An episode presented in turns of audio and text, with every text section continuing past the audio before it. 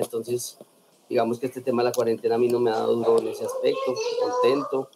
Primero agradecido con Dios por, por estar vivos, por estar sanos, por estar con Él de su mano y, y con la familia, que es lo más importante. Entonces, hemos ido estudiando mucho este último tiempo. Bueno, digamos que hace unos años de para acá hemos ido estudiando bastante con, con, con, base al tema fútbol y bueno, en eso, en eso andamos también, ¿no? Bueno, Johnma. Johnma, después del, re, del retiro con Millo en, dos, en 2001, John Mario tenía pensado ser, ser director técnico, estudiar dirección técnica de fútbol. ¿Estaba en sus planes?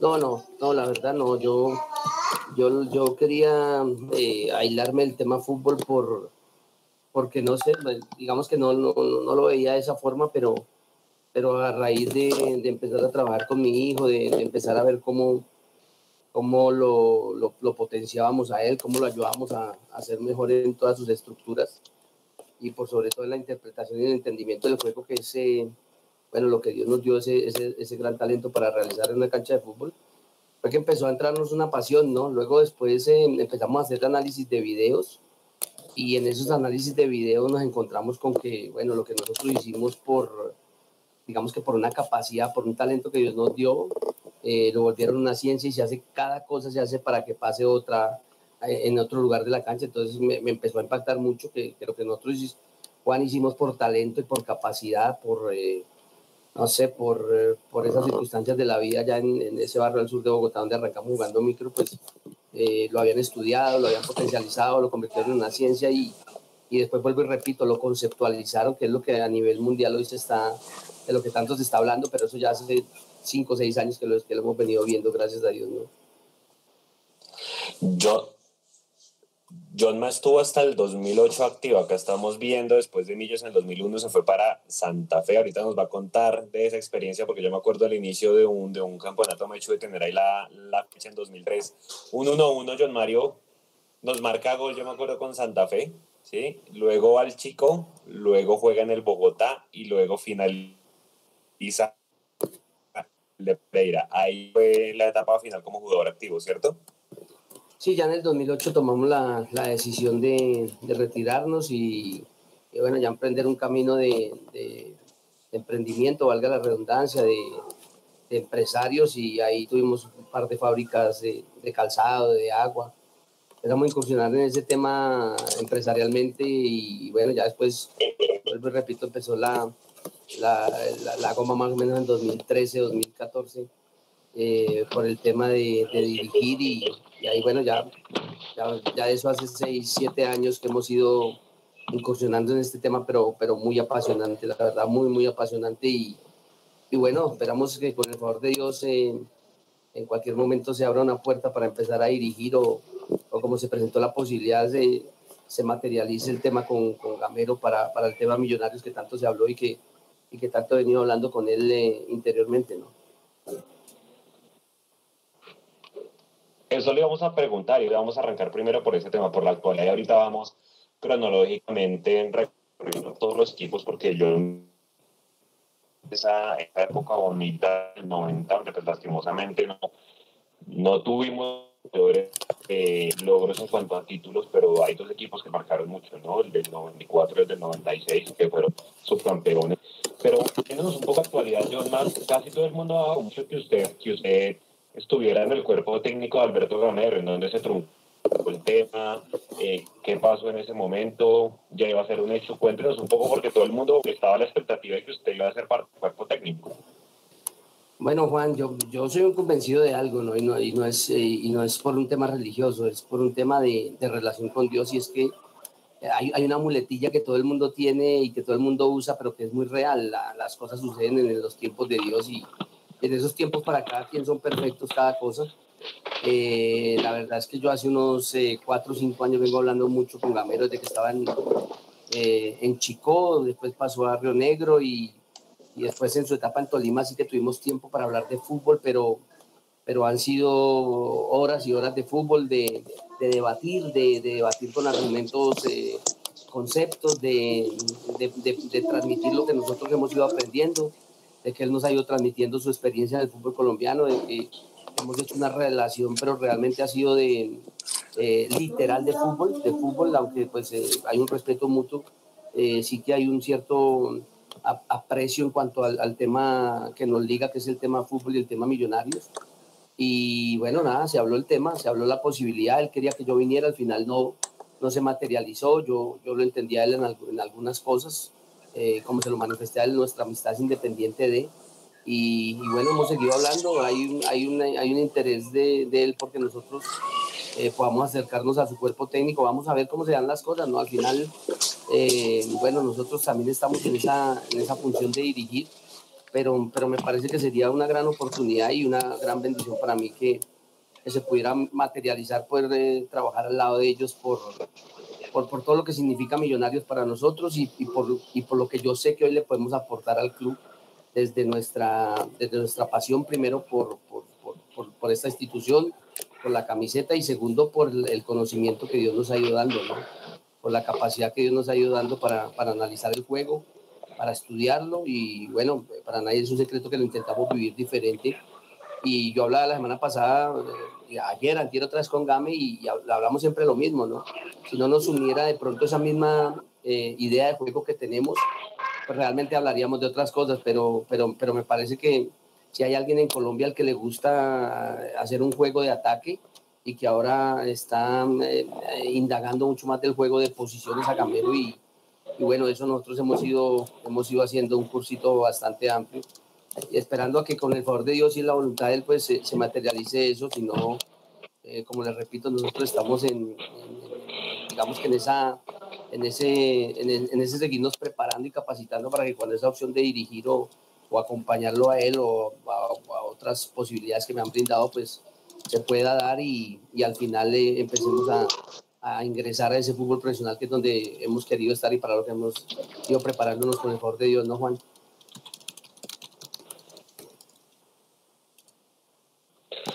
Eh, me he hecho preguntas para, para Jonah. Jonah. Sí, sí, sí. Eh, no, antes de, antes de la pregunta, ahora sí le doy el saludo. Eh, buenas noches, gracias por estar con nosotros, Jonma. Eh, antes de, de, preguntar, yo quiero pues dar una pequeña introducción. Yo tengo 36 años, o sea, cuando yo tenía 10, su merced hizo su primer gol. La, la pasamos bien, ¿no? sí, entonces yo tengo ese, yo soy de aquellos, y como yo hay muchas personas de esta generación, que cuando en el colegio jugaban fútbol y se pedían jugadores, yo me pedía ser el 10, porque el 10 de Millonarios era Millonario Ramírez. ¿sí? Eso fue en el año 93 a mis 10 años, en cuarto de primaria, y también pasó en quinto y en sexto, y bueno, siempre que jugué yo fútbol hasta que me partí el tobillo por primera vez y me retiré. Pero siempre yo quería ser el volante 10, y en parte ser el volante 10 porque yo lo veía a usted era que yo más admiraba en este equipo, en dos veces del 94 y del 96. Así que, pues, es un placer para mí tenerlo acá porque me remonto a esas épocas en el gimnasio de los Andes cuando yo pedía, la, eh, cuando estábamos repartiendo los equipos y yo decía, yo quiero ser el 10 por el 10 de Millonarios, que alguna vez también fue 10 de Selección Colombia, así que bienvenido, Josma. Le voy a leer un pasaje, le voy a leer un pasaje que dice así. John Mario Ramírez entró al camerino, sacó de su maletín las estampas del divino niño, se arrodilló, las besó y las volvió a guardar como un preciado tesoro. Le había pedido esta oportunidad y mire cómo me premia. No solo el hecho de jugar, sino con tremendo golazo. A sus 21 años, Ramírez aportó su propio dato a la rica historia de Millonarios.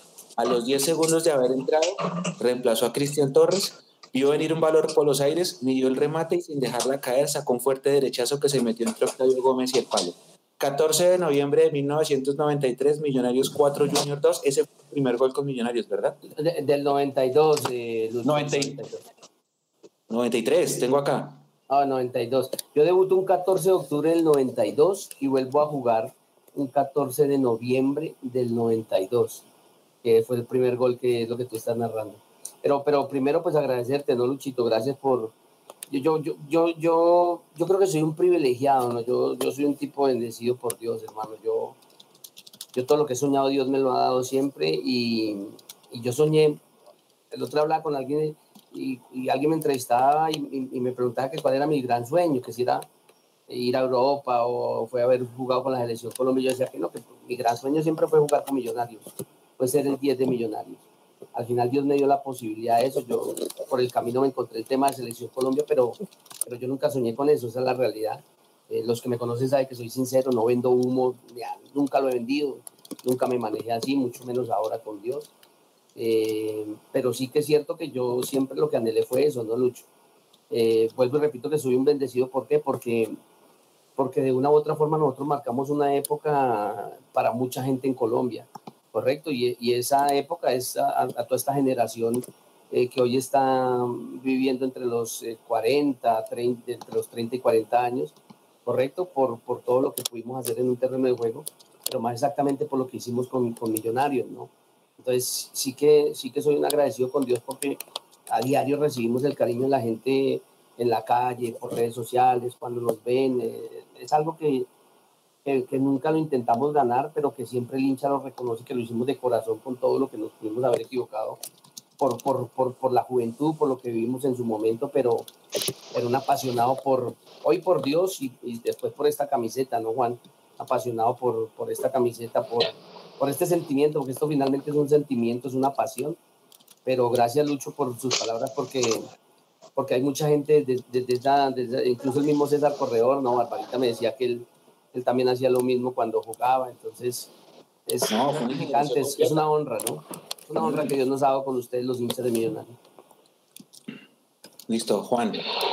Johnma, eh, vámonos ahora sí a sus inicios. Usted dijo, yo inicié jugando micro en un barrio de Bogotá. ¿En qué barrio inició John Mario Ramírez a jugar fútbol o microfútbol o en la calle o las banquitas o lo que sea? ¿Dónde arrancó? En un barrio del sur de Bogotá que se llama Cazuca. Eh, allá, claro. allá iniciamos jugando banquitas porque no era cancha de micro. Después eh, construyeron una cancha de microfútbol y empezamos a jugar micro. Y más o menos hasta los 17 años jugué solo microfútbol. Yo no tengo, nunca tuve procesos formativos de técnica, ni, de fuerzas base, ni nada, sino que simplemente el microfútbol eh, alguien me vio jugando y se interesó por el tema mío, me, me, planteó la posibilidad de ir a jugar fútbol. Eh, llego a un colegio en Bosa, Libertador de Bosa, y me encuentro con, un, con, el profesor de educación física que es técnico en ese momento de un equipo que llama Representaciones Calderón, hoy se llama Puesta Monserrate, uno de los más exitosos en, en el torneo de Lolaya en Bogotá y me brinda la posibilidad de ir a jugar fútbol y que vaya y juegue fútbol. Y entonces yo en el barrio decía que yo iba a ser el 10 de millonarios, Luis. Ya todo el mundo le decía que yo iba a ser el 10 de millonarios. Incluso cuando me, me, me, brindaban el fumar marihuana y bueno, con todos esos amigos que me crié allá, yo decía que no porque yo iba a ser el 10 de millonarios. Yo, yo al final pienso que eso, yo al final pienso que ellos pensaban que yo me metía a otras cosas, porque dirían, bueno, pues este peladito cómo va a aspirar a ser el 10 de millonarios. Entonces, pero era un sueño que yo tenía siempre y que, y que lo declaraba todo el tiempo, que yo iba a ser el 10 de millonarios. Y llego a un colegio Libertador de Bosa y vaya, me encuentro a, a, a José Nodier Líbano. Eh, y él empieza a insistirme que vaya y juegue fútbol, que vaya y juegue fútbol. Entonces, mire las ironías, las, las, las, no ironías, sino las eh, incoherencias de la vida, ¿no? Porque yo decía que quería ser el 10 de millonarios, pues yo no quería jugar fútbol. a mí solo me gustaba el micro. Entonces, entonces eh, bueno, el tipo duró seis meses insistiéndome todos los días en el colegio que me veían en el, descanso, venga para que vaya conmigo, vaya, vaya y juegue. Y un día me cansó tanto que yo dije, bueno, listo, camine. ¿Dónde, dónde entrenan? Me dijo, eh, nosotros jugamos en el hormiguero. El, hormiguero queda donde queda hoy compensar en la 68. Hartas canchas ahí, si ustedes lo recuerdan, bueno, los que tienen un poco más de edad, de, pronto lo recordarán. Y, bueno, aceptamos la invitación. Y ese día, cuando llegamos allá, él me dijo, ¿usted qué juega? Le dije, yo juego atrás, en micro hay dos posiciones defensa o, adelante o pivote, pues yo nunca jugué pivote micro. Pero, pero yo juego atrás, déjeme jugar atrás, yo juego de lateral. Entonces me colocó de lateral, pero tan pronto terminó el primer tiempo, el, el tipo me, me, se acercó y me dijo, ¿cómo se sintió? Le dije, pues la verdad, perdido por la cancha, obviamente por, por la diferencia es altísima. Y me dijo, no, pero usted no, usted no es lateral. Entonces yo le dije, entonces yo, ¿yo qué soy? Entonces me dijo, usted es volante. Yo le dije, ¿dónde queda? Entonces el tipo me dijo, venga, para que juegue aquí más adelante y ese día nos entró una pasión por el fútbol que hasta hoy pues no, no, no ha terminado y ahí empezamos. Estuve un año, dos años en, en, la segunda con ellos y el tercer año llegó una propuesta para integrar una selección Bogotá a que iban a hacer de, a escoger jugadores y, y, yo fui, y yo fui, me dejaron, y, pues yo fui con esa mentalidad que tiene todo muchacho que tiene condiciones pero viene eh, de una atmósfera eh, pobre mentalmente ¿correcto? Entonces dije, no, pero es que hay un poco de gente ya de millonarios, de Santa Fe, que me van a escoger. Lo que yo no sabía era que Dios me tenía preparado un lugar allá y nos quedamos en la selección Bogotá. La selección Bogotá el primer año salimos terceros a nivel nacional y salimos, eh, después salimos campeones en el año 90. Eh, quedamos campeones y bueno, ahí ya sigue otro pedazo de historia que hasta les voy a contar más espectacular en mi vida. Más o menos así arrancamos. ¿Y quién, ¿Y quién le da la oportunidad de, de, de, Millonarios? ¿Quién dirigía las divisiones inferiores de Millonarios en aquella época? Yo no. Eh, no, yo no recuerdo quién las dirigía, pero lo que sí recuerdo es que cuando empezamos a entrenar con la selección Bogotá y a jugar con la selección Bogotá, nos llevaban muchas veces a Millonarios a hacer fútbol y allá vi un par de días a Carlos Enrique La Gambeta está que eh, ese señor sí jugaba fútbol. Eh, vi a Jorge Raigosa, conocí a Wilman Conde, a Nilton Bernal, bueno, a esa gente que nosotros teníamos como ídolos, que mirábamos diferente, al Pajarito, Arnoldo, eh, bueno, a, un montón de gente que con una capacidad para jugar a la pelota altísima y, nos empezaron a llevar. Eh, yo, como les dije, siempre tuve un sueño de ir a jugar, de, de, de ser el 10 de Millonarios, de llegar a Millonarios algún día. Y estando en esa selección Bogotá, soy convocado a una preselección Colombia para un tour americano en Venezuela en el año 91 entonces a mí me citan y me, convocan en, Medellín, pero digamos que el que la tenía más complicada era yo, porque en, mi puesto jugaba Harold Lozano, que ya había jugado fútbol profesional en ese momento, jugaba Víctor Pacheco, que ya, ya lo habían puesto algunos partidos ya con, con Junior. Entonces, eh, digamos que la posición más complicada que teníamos en ese momento era la mía, ¿no? Yo estoy en un, en eh, en un, en un microciclo con la selección Colombia Medellín y me devuelven. Yo pertenecía a Puesta Monserrate y bueno, me volvieron un viernes por la noche de la Selección Colombia y cuando me devuelvo, bueno, al otro día por la mañana me llama el entrenador de Montserrat, el profe César Arenas, y me dice, yo, ma, ¿cómo le fue? Y tal, y la verdad estaba muy aburrido, Juan, yo estaba, pues, alicaído por el tema, pero, pero, pero ya esperando a ver que, cómo se iba a presentar de para adelante el tema. Y recibo la noticia más espectacular de mi vida, entonces el hombre me dice, bueno, quería saludarlo, a ver cómo estaba cómo se siente. Entonces le dije, pues bien, profe, yo le tengo dos noticias, una buena y una mala, ¿cuál quiere que le dé primero? Entonces yo le digo, déme la buena, déme la buena, pues como para, para amortiguar este dolor que traigo de, de, selección. Entonces me dijo, la buena es que Millonario lo quiere comprar. Yo recuerdo que estaba acostado y quedé sentado en esa cama. Le dije, ¿usted qué piensa, amigo? No, dígame usted. La mala es que solo van a pagar un millón de pesos por usted, pero aquí en Monserrate creemos que usted tiene la capacidad de llegar allá y jugar eh, ¿usted qué decía? Le dije, no, ustedes tomen la decisión, yo finalmente pertenezco a ustedes, yo no puedo tomar decisiones solo. A mí de pequeño me enseñaron unos principios, unos códigos, la vida, el barrio donde me crié, mis padres, y tiene que ver con, con ese, con ese respetar el, tema de la autoridad y donde está uno en su momento, ¿no? Entonces, se tomó la decisión y Millonario me compró y el lunes siguiente estaba ya entrenando en, en la finca Millonarios y para mí fue pues espectacular porque fue mi sueño, ¿no? mi, mi sueño cumplido. Ya fue llegar a Millonarios y empezar a hacer un proceso de reservas que, que no fue fácil tampoco, ¿no? Johnma, aprovechando que ya tocó el tema, usted llega a Millonarios y cómo es ese proceso de jugar en reservas para pasar al plantel profesional. Lo pregunto comparado con cómo se vive hoy en día la, la, el tema en, en, Millonarios, pues porque tenemos un equipo sub-20 campeón, al que por necesidad tal vez tendremos que darle muchas oportunidades ahora. ¿Cómo era en ese momento, en esa época? Ah, en esa época era más complicado porque, porque digamos que de una u otra forma había jugadores de un nivel eh, eh, alto, ya venían algunos quedando campeones con millonarios. Eh, y digamos que la, posibilidad de nosotros era llegar ahí y empezar un proceso y nosotros de fondo lo sabíamos. A nosotros nos compra el, profe Luis Augusto García, hace que compren a Félix Simons, a Chocos, creo que mentiras, a Raúl Ramírez Gacha, no recuerdo otro más de la selección Bogotá y, y, empezamos a entrenar, pero nosotros sabemos que había que hacer un proceso. Eh, y don Guillermo Gómez nos compra, hacen la transacción ellos con, con Monserrate y inmediatamente empezamos, pero pues, obviamente nosotros aspiramos a llegar al primer equipo. Empezamos a cambiar con el primer equipo, pues eh, para nosotros fue espectacular vivir esa experiencia al lado de esos monstruos, ¿no? De poderlo mirar, de poder saber que estábamos jugando al lado de, de, de, los campeones de Colombia y de los mejores jugadores que había en ese momento en Colombia. Y para nosotros ya era pues más que suficiente, ¿no? Ya, ya era una llenura total.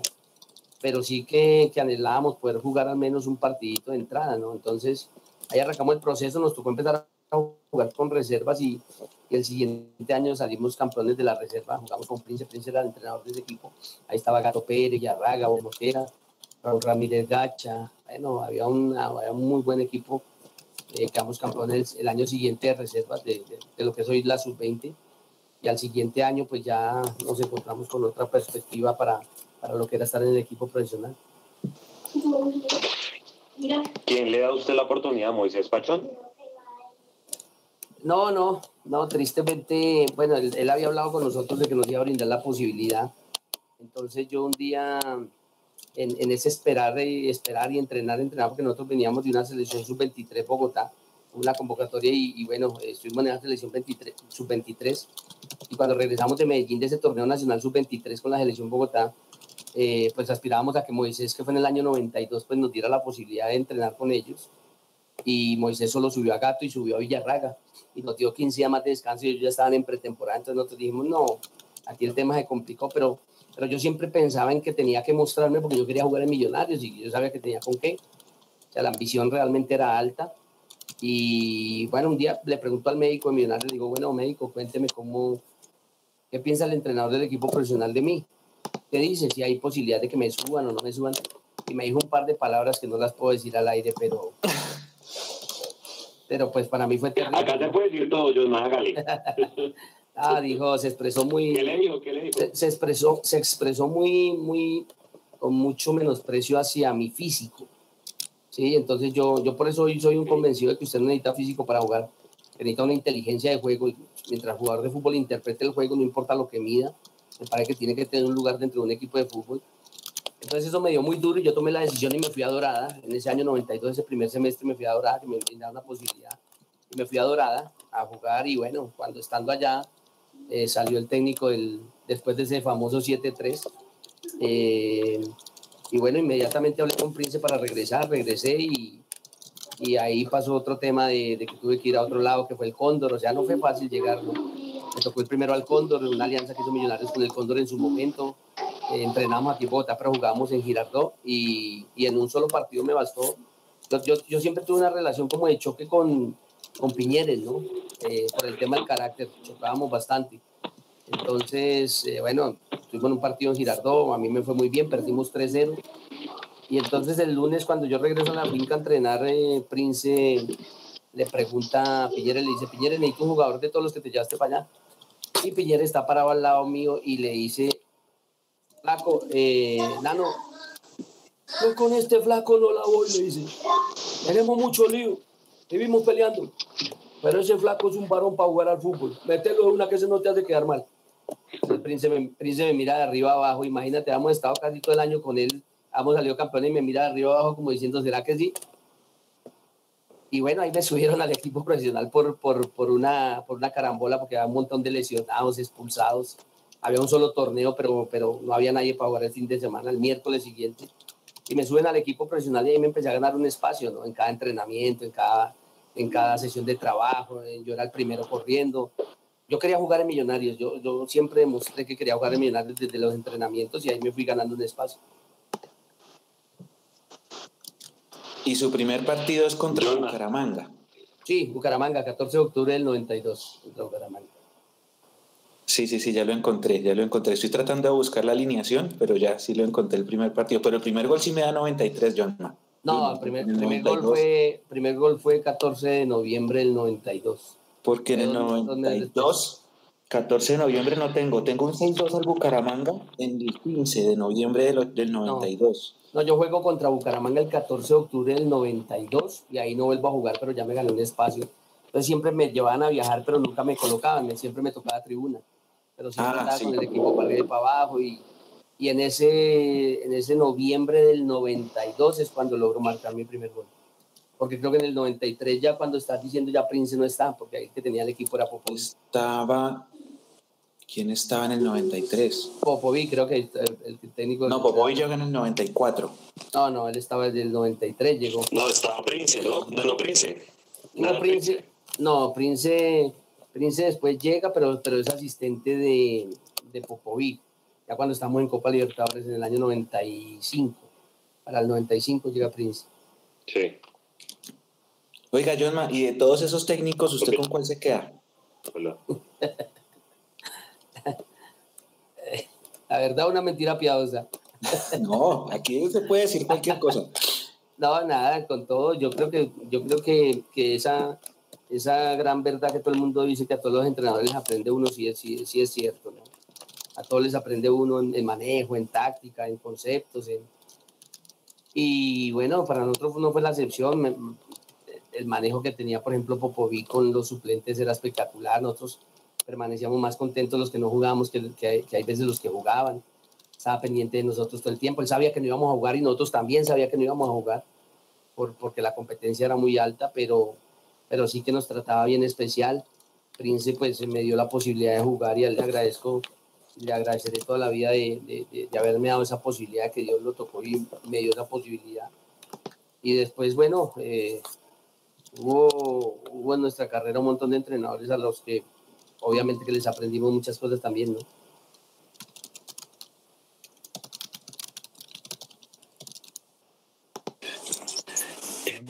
¿Cuál, cuál, no entendí, no entendí bien la pregunta. ¿Cuál fue el mejor amigo que le dejó Millonario? Mm. Eh, el mejor amigo que tengo se llama Bonner Mosquera. Un tipo que al que siempre vi bien puesto, al que siempre vi sacrificándose en una cancha de fútbol, al que cada vez que entramos en un camerino lo veía, hay veces recostado por allá en una silla porque tenía una jaqueca, una migraña terrible después de haber corrido un montón. A un tipo al que, al que es un amigo con el que eh, hemos hablado temas fuertes, eh, hemos hablado de amistad, de cariño, de, respeto, de, decirnos las cosas como, como son, como no son también. Pero, pero digamos que con él, con el mismo Yesid Mosquera, tengo una muy buena relación, con Raúl Ramírez Gacha. Eh, a los otros equipos donde fui siempre dejé buenos amigos y con ellos sigo hablando hoy de, de, fútbol, el mismo Chusco Sierra con el que estuve en el Medellín, después pasó por acá por Millonarios. No, mucha gente, mucha gente. Yo, yo, yo, yo creo que uno, cuando la gente lo conoce a uno, cuando la gente tiene la posibilidad de compartir con uno, se dan cuenta quién es uno y, y, finalmente uno también se da cuenta quién es la gente, ¿no? Entonces, hay unos vínculos de amistad bien, bien altos y, y bien fuertes con, con, mucha gente, aunque no es de, de hablar todos los días, pero es de esas amistades que cuando te ves sientes un cariño y un aprecio especial por ellos, entonces, y siempre me lo hacen sentir también, no me lo manifiestan ellos cada vez que nos encontramos. Pero si tuviera que, que decir de uno, si Bonner Mosquera ha sido mi, mi, amigo de fútbol y de hace más de... Eh, yo cumplo años el 2 de diciembre, nací un 2 de diciembre del 71, Bonner nació un 2 de diciembre del 70. Él debutó yo al año debuté. Entonces, digamos que, que, que Dios nos fue también acomodando una amistad con base a todas esas cosas muy parecidas, ¿no? Josma, ¿cuál fue ese secreto que tenía? Porque ya nos dijo un poquito de la forma como Popovich manejaba el banco, pero ese equipo del 94 primero era muy goleador y segundo nos ilusionó a todos. A eso le faltó, le faltó que un gol del Medellín para ser campeones. ¿Cuál era el secreto de ese plantel que puede ser, bueno, y que, y que también en la, en la Libertadores 95 puede ser el mejor Millos de toda la década? Sí, a ese millonario le faltó el bar. A ese millonario le faltó el bar. A ese millonario, bueno, para nadie es un secreto todo lo que pasó, ¿no? Por ahí veces se encuentra uno, con algunos bajadores de caña, como, como, como esos dos términos del fútbol. Ah, es que ustedes no han ganado nada, nosotros sí ganamos, nosotros ganamos un respeto para este equipo, nosotros ganamos un respeto para esta historia, nosotros ganamos un respeto para esta institución.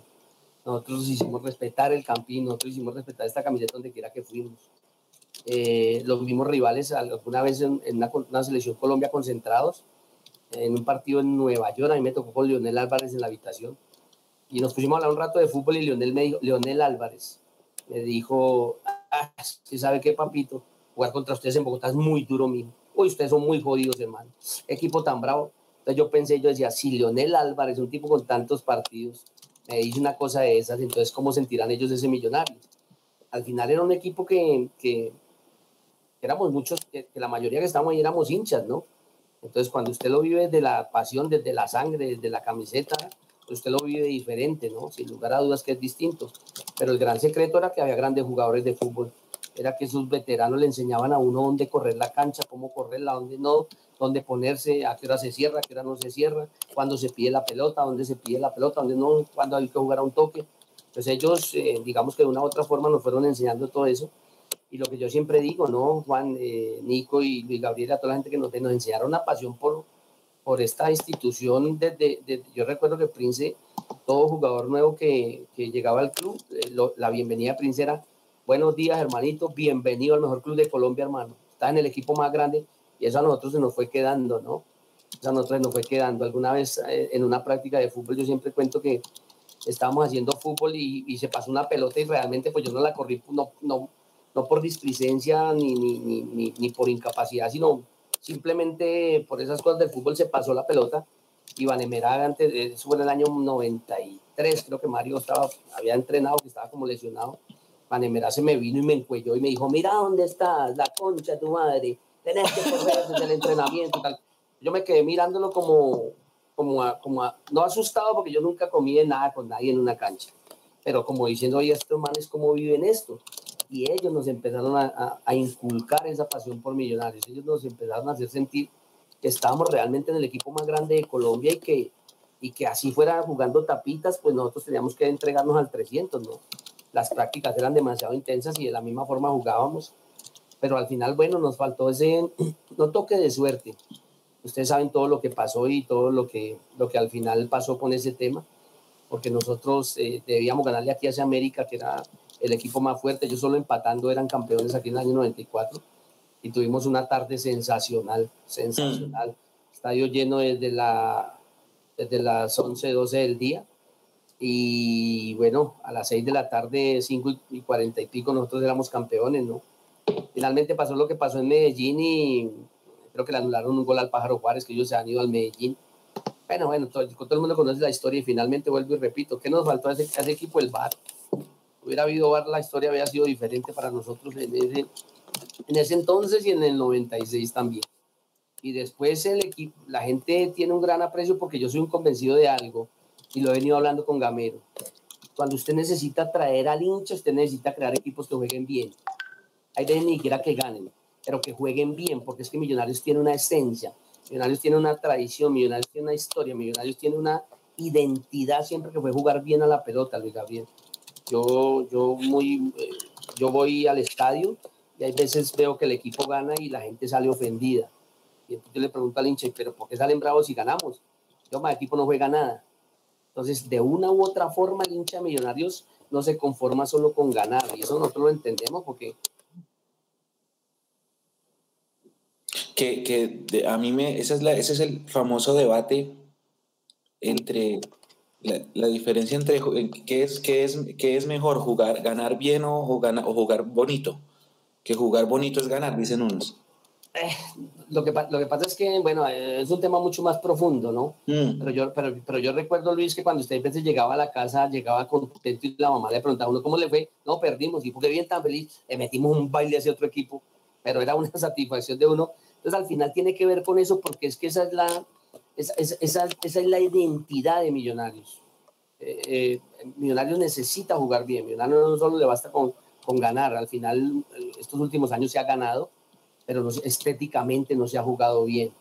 Ahora, ¿qué es jugar bien? Es un tema más profundo, ¿no? Jugar bien es hacer cada cosa que, el juego va pidiendo en cada momento del juego.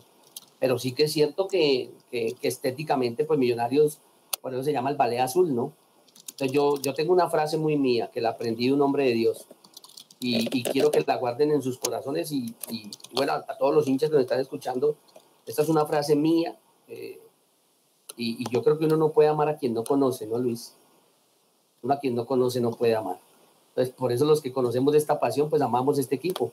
Usted no puede amar un equipo que no conoce, que no conoce su historia, que no conoce eh, sus antecedentes, que no conoce es su forma de jugar, su estilo, su idea, su, bueno, todo lo que normalmente tiene esta, esta institución y este, esta, esta linda camiseta que, y este lindo escudo que es millonario. ¿no? Entonces al final yo prefiero jugar bien. Cuando uno juega bien está más cerca de ganar. Cuando usted intenta jugar bien, al fin y al cabo el hincha paga una boleta para ir a ver un buen espectáculo. Eso es lo que al final le interesa. Hoy en, esa, en lo mediático que vivimos, en estas modas que vivimos, pues la gente prefiere ganar. Pero yo sí estoy convencido que cuando usted le apunta a jugar bien está más cerca de ganar y, y, y, por, y por, ende pues la gente eh, tiene una recordación amplia de esos equipos del 96, de nosotros del 94, porque eran equipos que jugábamos bien a la pelota, ¿no? Eh, teníamos compañeros que resolvían partidos solos, como León, como Arnoldo, como el mismo Carlos Rendón, que en cualquier momento te hacía un gol de tiro libre, pero también que en esa elaboración de juego, pues dábamos un espectáculo. Creo que en el año 94 hicimos ciento y pico de goles. Sí. ¿sí? Entonces, bueno, eso deja de decir de la, de la clase de gente que teníamos en, en el equipo, ¿no? Eh, yo, pero entonces, partiendo de esa, de esa última frase o penúltima frase de la identidad, ¿cuándo fue la última vez que usted de verdad dijo, este millonario es el que respeta su identidad? Por momentos con, con, por momentos con Lillo jugó bien, por momentos con Hernán Torres jugó bien, por momentos con Richard Páez, que fue el que más intentó, porque yo, yo viví ese proceso de cerca.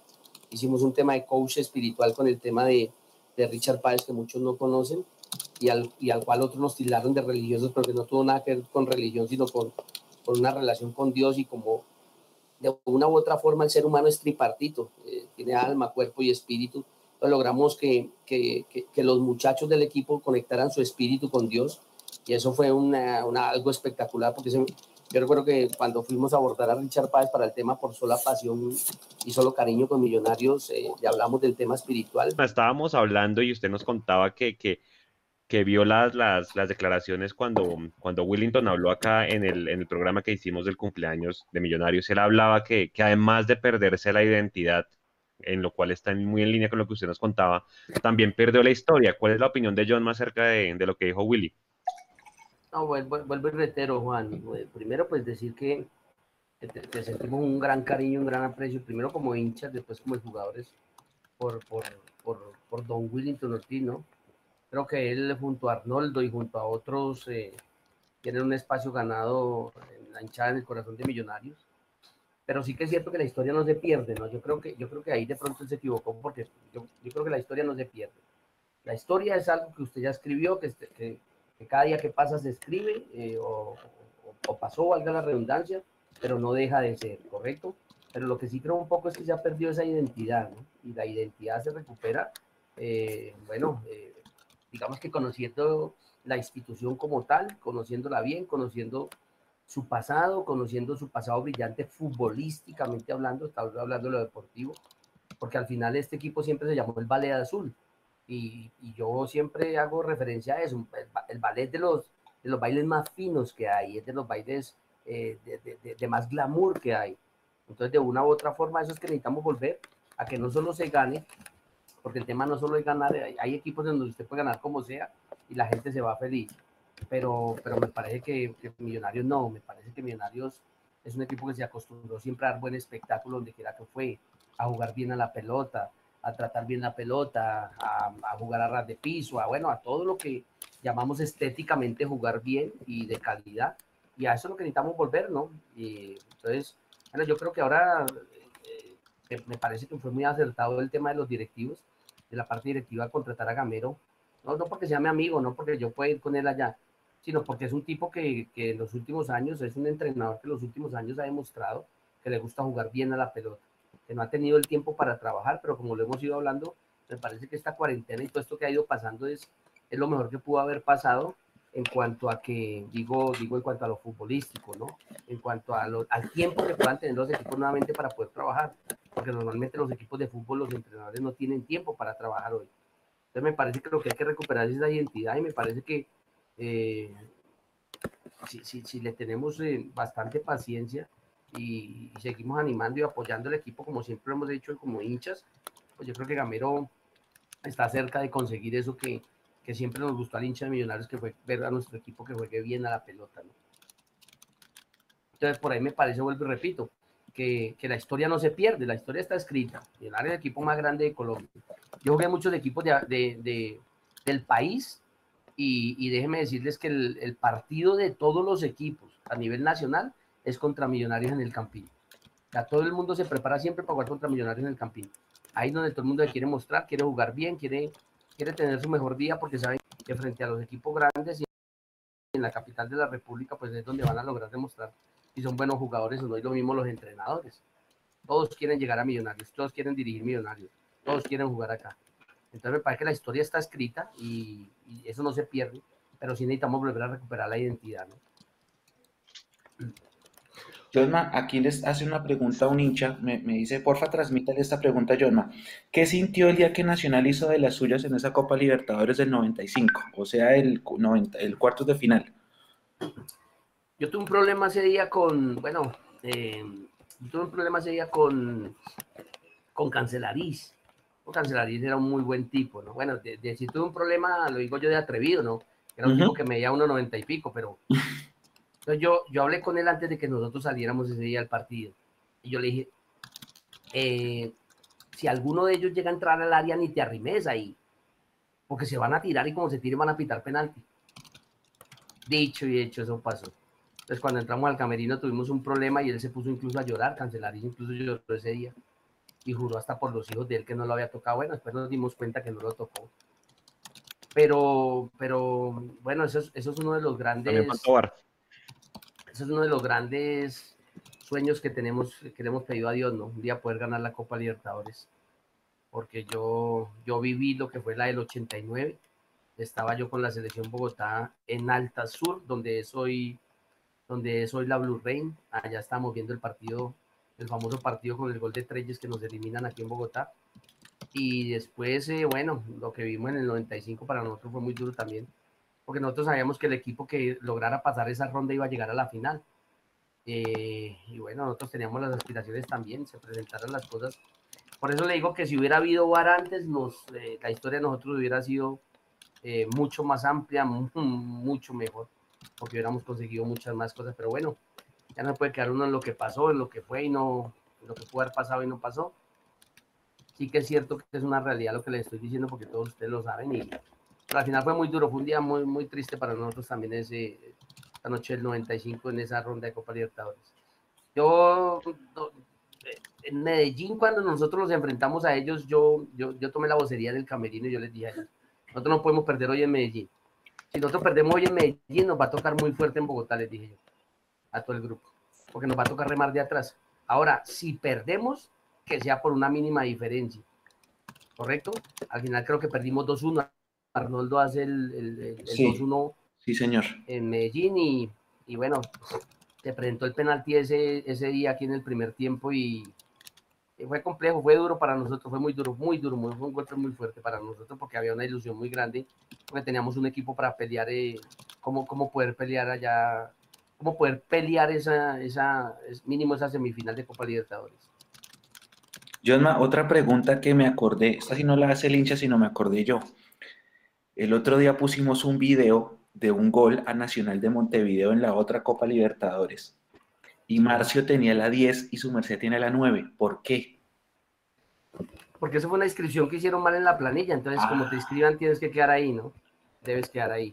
A mí me tocó el número 9. O sea, digamos que escribieron, inscribieron el equipo con base al equipo titular.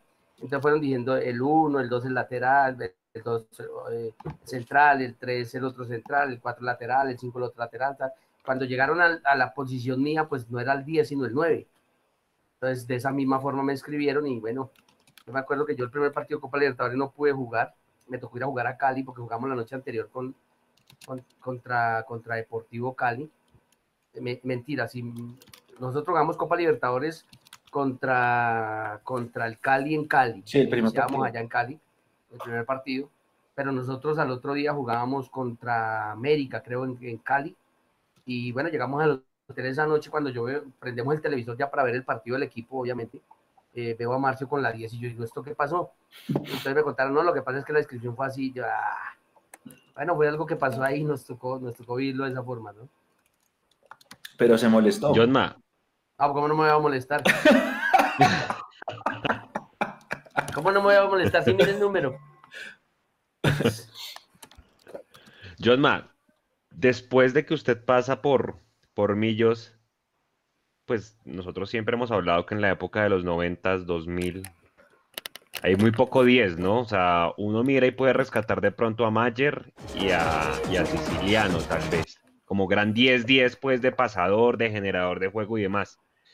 Eh, ¿Hay algún jugador que usted diga tiene las características hoy para, para hacer el 10-10 o desde Mayer no hubo un jugador así en Millonarios?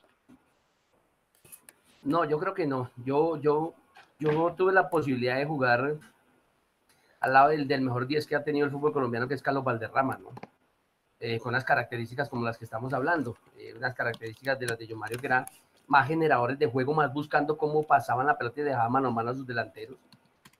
Pero eso ya no se ve hoy.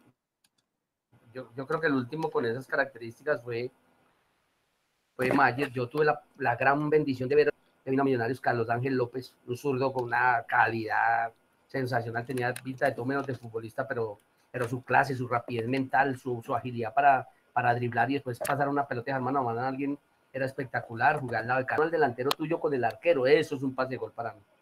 Y bueno, de eso sí, pues que nosotros tuvimos la, gran bendición de, de poder hacer muchísimas veces.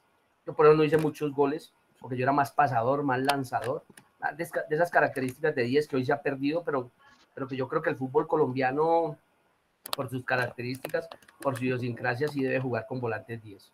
Estoy convencido de eso y creo que en Colombia hay gente todavía para eso, eh, pero, pero, pero, pero ya es muy poca la que queda. ¿no? ¿cuál fue el año y el partido en el que usted dijo, yo ya estoy consolidado en Millonarios? Porque le tocó empezar de abajo, es decir, empezó duro, tuvo que, bueno, muchas veces la suerte está con uno o las cosas de Dios, una vez de las dos, porque usted decía, hubo mucho lesionado, no había gente para jugar y demás, pero ¿cuál fue ese partido y en qué año y con qué técnico pa- para competir? estoy consolidada, pero ya ese día dije me gané, ya me, ya me gané el espacio acá. Resulta que nosotros, resulta que, que cuando, cuando yo estoy en ese año con Popovic, las posibilidades eran muy pocas de jugar.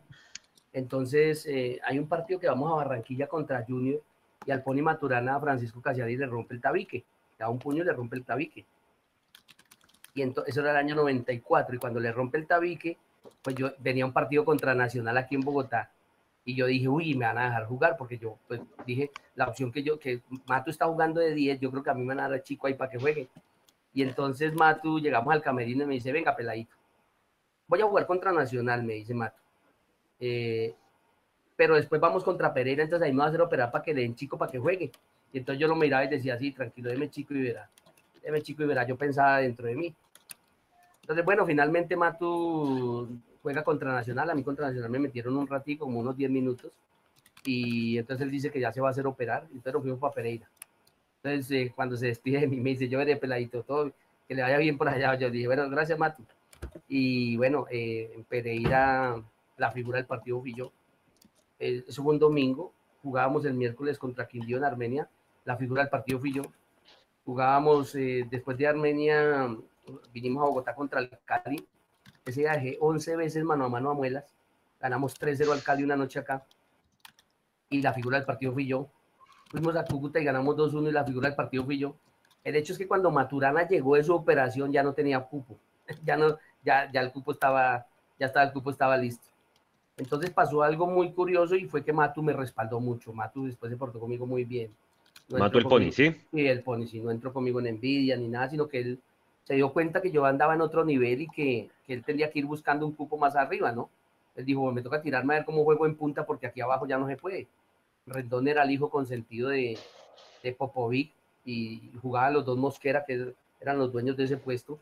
Entonces, eh, y el peladito se les había metido a la, a la fiesta. Entonces recuerdo que nos- nosotros nos vamos a Cali contra América y Matu ya volvió de la operación y entonces ese día pasó algo muy curioso y es que al señor Vladimir Popovic le da por sacarme.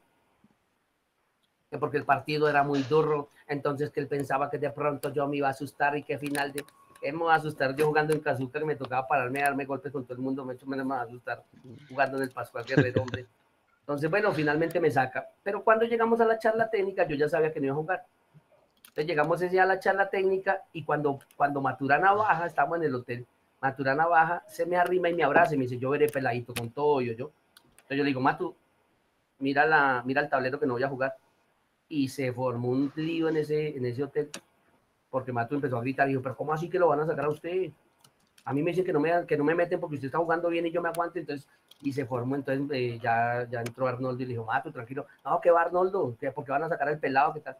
Bueno, me sacaron ese día, yo no dije nada, y fuimos contra América, eso fue la, las, las, finales del año 94, y América como a los 20 minutos ya nos iba ganando 2-0, nos estábamos metiendo un baile.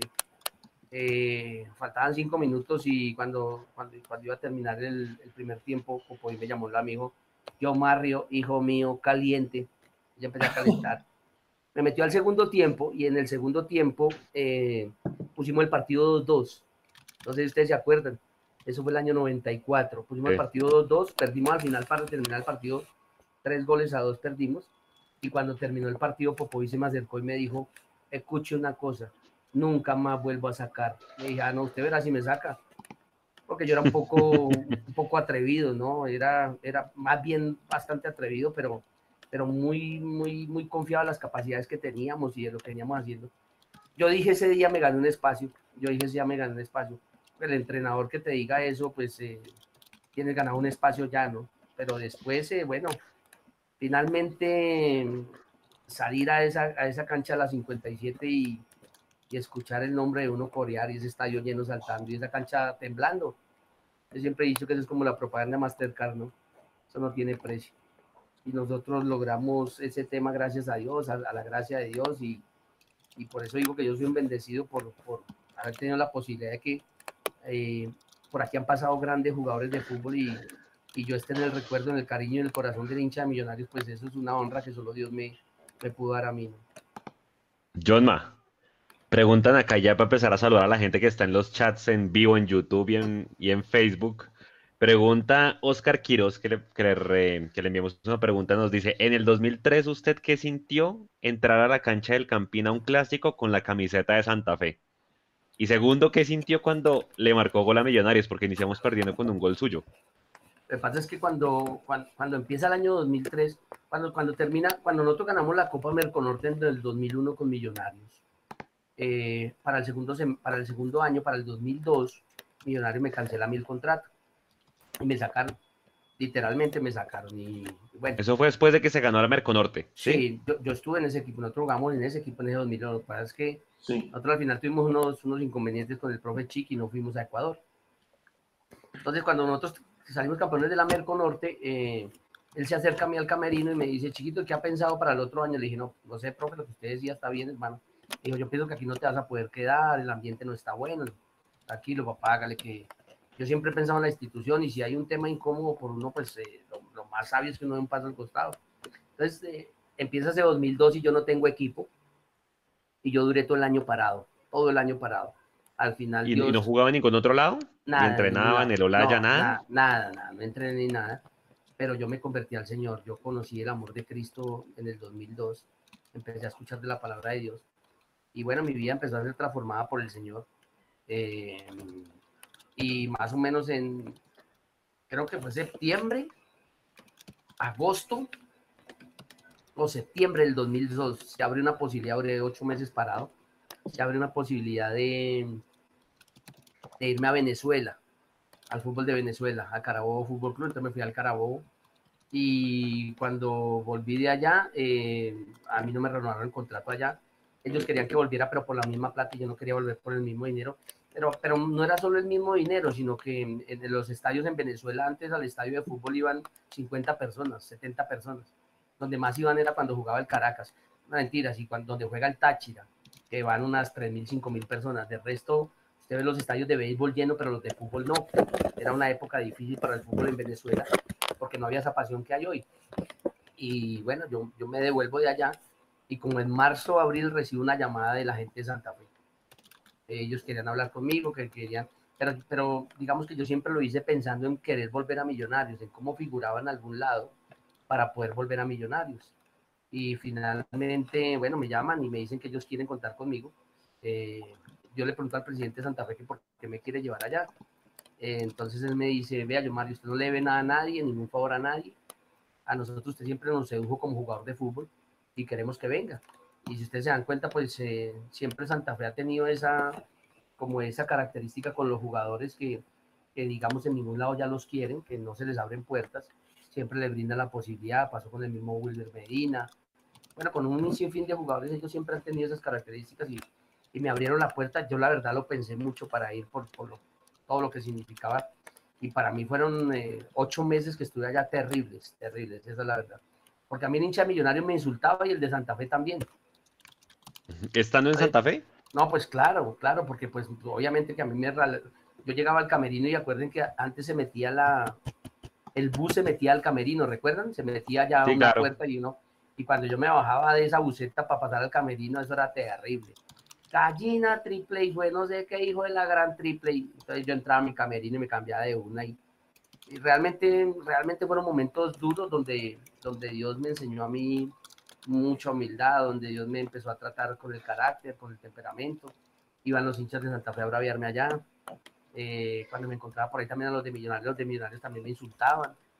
Entonces realmente fue una, fue una situación, eh, digamos que incómoda, pero yo vivo agradecido con la gente de Santa Fe por esa posibilidad, con Dios por esa posibilidad.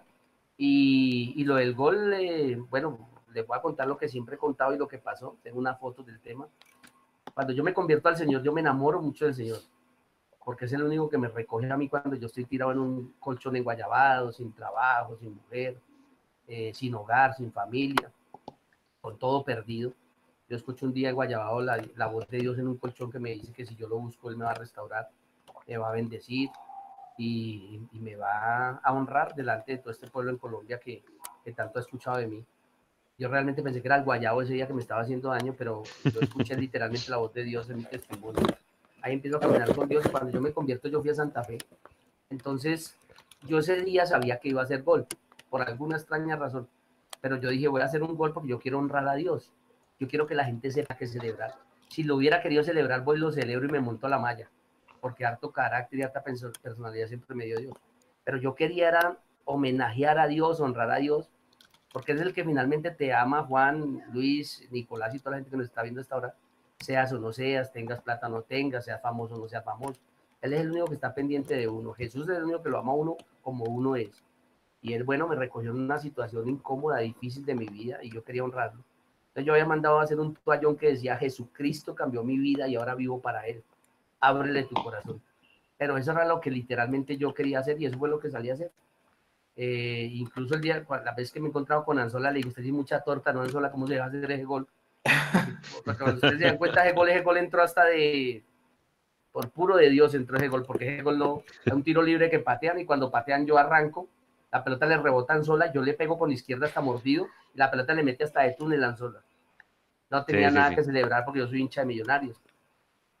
Cuando yo fui a cobrar la primera vez a Santa Fe, cuando yo fui a cobrar la primera vez a Santa Fe, yo entro a la oficina de Santa Fe y en la oficina de Santa Fe había una foto del estadio grande, todo de rojo, y yo arrodillado, Santa Fe celebrándonos un gol y yo arrodillado, con la camiseta de Millonarios. ¿Sí me hago entender? A las ironías de, de- de la vida, la y vida. bueno, sí, de, de un montón de cosas. Y bueno, vuelvo y repito que, que para mí fue de bendición que ellos me abrieran la puerta porque me dieron la posibilidad de trabajar. No lo hice por plata. Yo cuando tuve mi mejor momento en Millonarios, que fue el año 96, decidí no irme a Nacional, decidí quedarme Millonarios. Nacional lo buscó. que- Estoy convencido que un hincha de Millonarios no juega en Nacional, por respeto al hincha de Millonarios, por respeto al hincha mismo de, de ellos. Entonces yo decidí que no, pero después obviamente que ya cuando no tienes posibilidad de trabajar, porque alguien decía que mercenario, no, mercenario es cuando usted está cobrando una plata y le ofrecen más plata y sale y se va. Pero realmente yo no tenía ni trabajo en ese momento cuando me ofrecieron la ida a Santa Fe. Fue una bendición para mí porque aprendí demasiado, aprendí humildad. Yo muchas veces entraba al estadio y me, yo me veía, yo me miraba y yo decía, ¿yo qué hago acá? Y un día escuché la voz de Dios diciéndome, no, que nunca ibas a venir por acá. Entiende que el que tengo el poder soy yo, no los hombres. John Ma, Entonces, bueno, fue, fue una etapa, una etapa de mi vida eh, buena porque estaba haciendo lo que me gustaba, que era jugar a la pelota, pero por otra la pasé muy, muy, muy terriblemente mal. John Ma, ahora que lo acaba de mencionar, ¿qué diferencia tiene o tenía para el jugador el partido contra Santa Fe y el partido contra Nacional? Ay, lo que pasa es que vuelvo a lo mismo, ¿no? Yo veo que hay veces los jugadores que están recién llegados acá casan peleas, ellos ni saben de dónde vienen las peleas. Ellos ni saben por qué, sino por ganar adeptos con el hincha, se meten en conflictos que ellos ni entienden por qué. A mí me parece como hincha millonarios que, que, hay dos partidos que son eh, muy, muy, muy importantes para el hincha Millonarios. Bueno, tres, metió, metiendo al mismo América, por, por, por, lo que significa América y lo que significaba en su momento América, y lo que significa hoy, obviamente, eh, como institución, como camiseta. Pero sin lugar a dudas que, que son partidos que, que, el hincha siempre quiere ganar. y, y, que a mí el otro día mi hijo me hizo una pregunta. Y me dijo, pa, te paso una pregunta. Le dije, claro, papi, yo tú sí jugabas bien. Entonces yo le dije, yo no sé si jugaba bien o mal, pa, pero yo las que sabemos las tenía bien puestas. Y por alguna extraña razón, por alguna extraña razón, el día que jugamos contra América, Nacional, Junior, Santa Fe, nosotros jugábamos bien a la pelota. Ese día el hincha sabía que podía contar con nosotros. Ese día el hincha sabía que no nos escondíamos. Ese día el hincha sabía que aparecíamos y algo hacíamos. Entonces fue algo que nos unió al hincha, porque cuando se formaban incluso esas, esas peleas, esas, ese, ese pelear a punta de carácter y más allá de fútbol, pues también aparecíamos, ¿no? Hacíamos respetar la institución, la camiseta. Eh, lo digo en el pasado, ¿no? Estoy convencido que los líderes hoy, los referentes de los equipos, tenemos que guiar a nuestros hinchas a, la paz, a, que no haya más violencia, pero, pero en su momento se presentó esa forma y nosotros, eh, de una u otra forma, eso fue lo que nos unió con el hincha, ¿no, Luis? Eh, que, vuelvo y repito, los partidos contra Nacional, contra el Cali, contra América, nosotros esos días, por alguna extraña razón, gracias a Dios, siempre jugábamos bien a la pelota. Jotma, ¿cuál es, cuál es su fórmula o cuál sería su fórmula estando, ya sea como director, como asistente? Porque pues mucho se dice, hay gente que dice, no, traigamos y hagamos inversiones, traigamos buenos jugadores, vámonos a riesgo, invirtamos plata, pues revivamos la época de Don Alfonso Senior, traigamos las mejores figuras. Pero hay otra gente que dice, solamente contraer dos o tres buenos y tener una cantera bien formada también es el secreto para, para devolverle esa identidad a, a, a, Millonarios. ¿Y por qué le hago esta pregunta? Porque cuando uno se pone a mirar, digamos, la camada de la que usted salió, pues uno encuentra a Osman, a Bonner, a Villarraga, a Yesid Mosquera, al mismo Alex Daza. Y la pregunta es, ¿será que pudiésemos volver a ver una camada así de Millonarios, siendo ahora pues campeones sub-20? ¿Será que es falta de oportunidades? O más bien un equipo como Millos no resiste un tema de démosle espera a la cantera, sino hay que traer figuras o, o, por lo menos traer lo mejor del fútbol colombiano, como está hoy la economía del fútbol con este tema de la pandemia? Usted me hizo la pregunta que yo quería que usted me hiciera sin decirle que me la hiciera. ¿Está seguro que quiere que le está seguro que quiere que le dé mi humilde opinión? Claro. De, de qué se debería Pues hacer? claro. ¿Está seguro? Adelante. Eh, Yo creo que yo y toda la hinchada. Bueno, póngame pues cuidado, póngame pues cuidado. Lo voy a decir desde el conocimiento que Dios me da hoy en fútbol. Desde el indagar e inquirir a nivel mundial cómo se manejan los grandes clubes de fútbol deportivamente en el mundo, ¿correcto? Creo, eh, hace... Diego Coca vino en qué año, Millonarios? En el 2016. 2000... Bueno, 2016. 16, sí. Cuando está Diego Coca Millonarios, yo hice un proyecto y se lo entregué al doctor Camacho de Millonarios. Él tiene una, copa, una copia de ese proyecto. Entonces, ese proyecto tiene un nombre que se llama Recuperando nuestra identidad. Por eso les digo que el otro día lo que Willington hablaba, digamos que, digamos que, que al final en, el tema de la historia me parece que no tiene la razón en que se perdió, porque la historia, vuelvo repito, no se pierde, ¿correcto? Pero la identidad sí hay que recuperarla. Entonces, si usted toma nota, le voy a dictar lo que mi humilde opinión y lo que mi conocimiento de 16 años de jugador de fútbol, ¿sí? Y de los últimos 7 años de mi vida irme preparando para dirigir fútbol profesional, he ido dándome cuenta que se hace. Entonces, ¿qué es lo primero que hay que hacer? Millonarios tiene que reunirse y esto lo he hablado con Gamero. Estamos alineados con Gamero y es lo que él también quiere hacer. ¿Por qué? Porque es que finalmente pueda que se ganen un par de títulos, como pasó con, con el profe con el profe ruso. Pero mira que el siguiente año no se volvió a clasificar, por ejemplo, a las finales. Entonces, de nada me sirve ganar un título si yo no dejo una base o digamos una estructura para que se construya de ahí en adelante. Ahora, a mí me parece que han venido buenos jugadores a Millonarios. Sí, Juan. A mí me parece que han venido jugadores que no deben estar en Millonarios, totalmente de acuerdo. Yo, yo creo que hay jugadores que nacieron para jugar en Millonarios. Yo creo que hay jugadores que nacieron para jugar en cualquier otro equipo. Y eso es respetable, ¿correcto? Lo primero que hay que hacer es establecer una idea de juego, un modelo de juego. Entonces, ¿qué es un modelo de juego? Un modelo de juego se construye desde, desde la creación del modelo de entrenamiento. Vamos a utilizar este modelo de entrenamiento, ¿correcto? Pero el modelo de entrenamiento, digamos que se hace después de que usted tiene constituida la idea de juego. ¿A qué vamos a jugar? Entonces, yo un día le decía a Pelufo, hermano, pues, reúnanse y hablen. Ustedes van a decir que millonarios que vamos a tirarla para arriba. Listo, vamos a jugar a correr, a meter y a luchar, listo. Entonces, hagamos los principios de eso. ¿Qué vamos a hacer en fase ofensiva? ¿Qué vamos a hacer en fase defensiva? ¿Qué vamos a hacer en las dos transiciones? Y con base a eso empezamos a estructurar el proyecto, ¿correcto? Porque es que usted no puede contratar jugadores para que jueguen a qué. Si es que finalmente usted no tiene una idea de juego de cómo jugar. Entonces, los últimos años Millonarios la tira para arriba. Entonces, e, esa es la confusión que hay en el hincha de Millonarios, que es lo que yo he venido hablando con Gamero. La confusión que hay, ¿cuál es, Luis? Que un día nos ilusionan y dicen, vamos a jugar con la cantera. Entonces, el hincha de Millonarios es agradecido, muy agradecido entonces hincha Millonarios dice, listo, vamos a patrocinar los pelados, vamos a apoyarlos. Vamos nosotros, de, nosotros de 16 metíamos 25 mil personas, hermano. Entonces, eh, ese no es el problema, ¿correcto? Entonces, en un año se dice, listo, vamos a meter, vamos a jugar con los pelados, el hincha millonario se emociona, pero después termina el semestre y dicen, no, no, no, los pelados no, vamos a traer 15 jugadores como hicieron cuando Pecoso, cuando trajeron a Juan Carlos Quintero, a, bueno, a todo ese gran combo que trajeron que vino, incluso ahí también Martín García. Y bueno, vamos a jugárnosla con esto porque ahora sí vamos a pelear el título. Listo, entonces vamos a apuntarle a eso. No, no, no fue eso. Ah, necesitamos un entrenador que nos saque campeón, dijeron ellos en su momento. Sí, sí, ¿cuál es el entrenador? El entrenador se llama Quintabani. Vámonos por Quintabani. Estoy hablando de las administraciones pasadas, ¿correcto?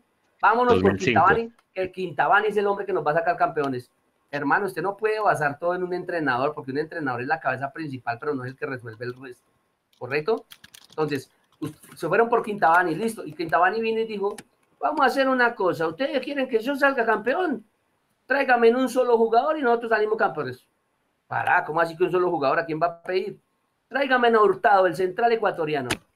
Entonces hay cosas que no se han hecho bien con base a eso. ¿Me explico, Juan? Entonces trajeron a Hurtado 500 mil dólares, tengo entendido que por pues, seis meses, un año, y finalmente no se ganó nada, se perdió, se dejó un hueco muy grande financieramente y no se gana nada. No, ahora sí volvamos a hacer una mezcla, vamos a traer jóvenes y vamos a traer veteranos. Se hizo la mezcla y no pasó nada. Y así se vino. Entonces, cuando usted constituye, cuando usted hace, cuando usted realiza, cuando usted plasma un modelo de juego, usted tiene que tener modelo de entrenador, modelo de jugador, ¿correcto? y modelo de entrenamiento. Y de ahí no se sale. A River nunca van a llevar un entrenador que haga línea de 5. A Barcelona de España nunca van a llevar un entrenador que juegue 3 en el fondo. Porque ellos tienen constituido un modelo de juego que es jugar 4 en el fondo y jugar 4-3-3. Entonces, primero yo tengo que construir eso. Si yo construyo eso, de ahí para allá es más fácil. ¿Por qué? Porque a Barcelona le ofrecieron un día a, a Zúñiga, creo, a, Camilo Zúñiga. Y Barcelona de España dijo, hoy Zúñiga juega muy bien, pero no es la clase de jugador que nosotros necesitamos. Nosotros tenemos otras características del jugador. ¿Correcto? Entonces, cuando un modelo de juego listo, eh, institucionalizado, Juan, pues hermano, usted ahí para adelante contrata la misma forma. Usted nunca va a ir al corral, a Cocorico, y va a encontrar bandeja paisa 10 mil. Nunca, pa, nunca. Allá venden hamburguesas y venden pollo. Ah, te meten frijoles aparte y te venden, pero allá tienen ya una idea y un modelo de lo que necesitan vender. Entonces, eso es lo primero que para mí se debe construir en Millonario. Se tienen que reunir y decir, mire, vamos a jugar a esto. Y con base a eso, establecer unos parámetros.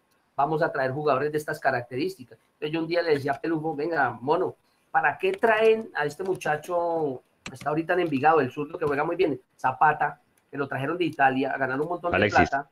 Sí, si al profe ruso no le gusta jugar con 10. Entonces, ¿para qué lo traen, hermano? Correcto. Para, para, para zafar la presión de la hinchada porque decían que no había refuerzos. Pero volvemos a lo mismo. Es que yo, yo mañana, yo no puedo construir mi casa. Ahora, eh, me choca cuando la gente dice, no, es que Nacional ha ganado esto, es que... No, yo no puedo comparar a ellos con nadie. Yo no puedo construir a millonarios desde... yo no puedo edificar mi casa de acuerdo a cómo tiene la casa el vecino, Juan. No, yo tengo que tener unos parámetros de mi casa. ¿correcto? Aquí tiene que venir, cuando, usted, cuando contratan un entrenador hoy en el Cali, al entrenador le dicen, vea, lo vamos a contratar, pero el 80% del equipo titular o el 70% tiene que ser de la cantera. De ahí para allá usted trae, coloque tres o cuatro los que quiera, ¿correcto?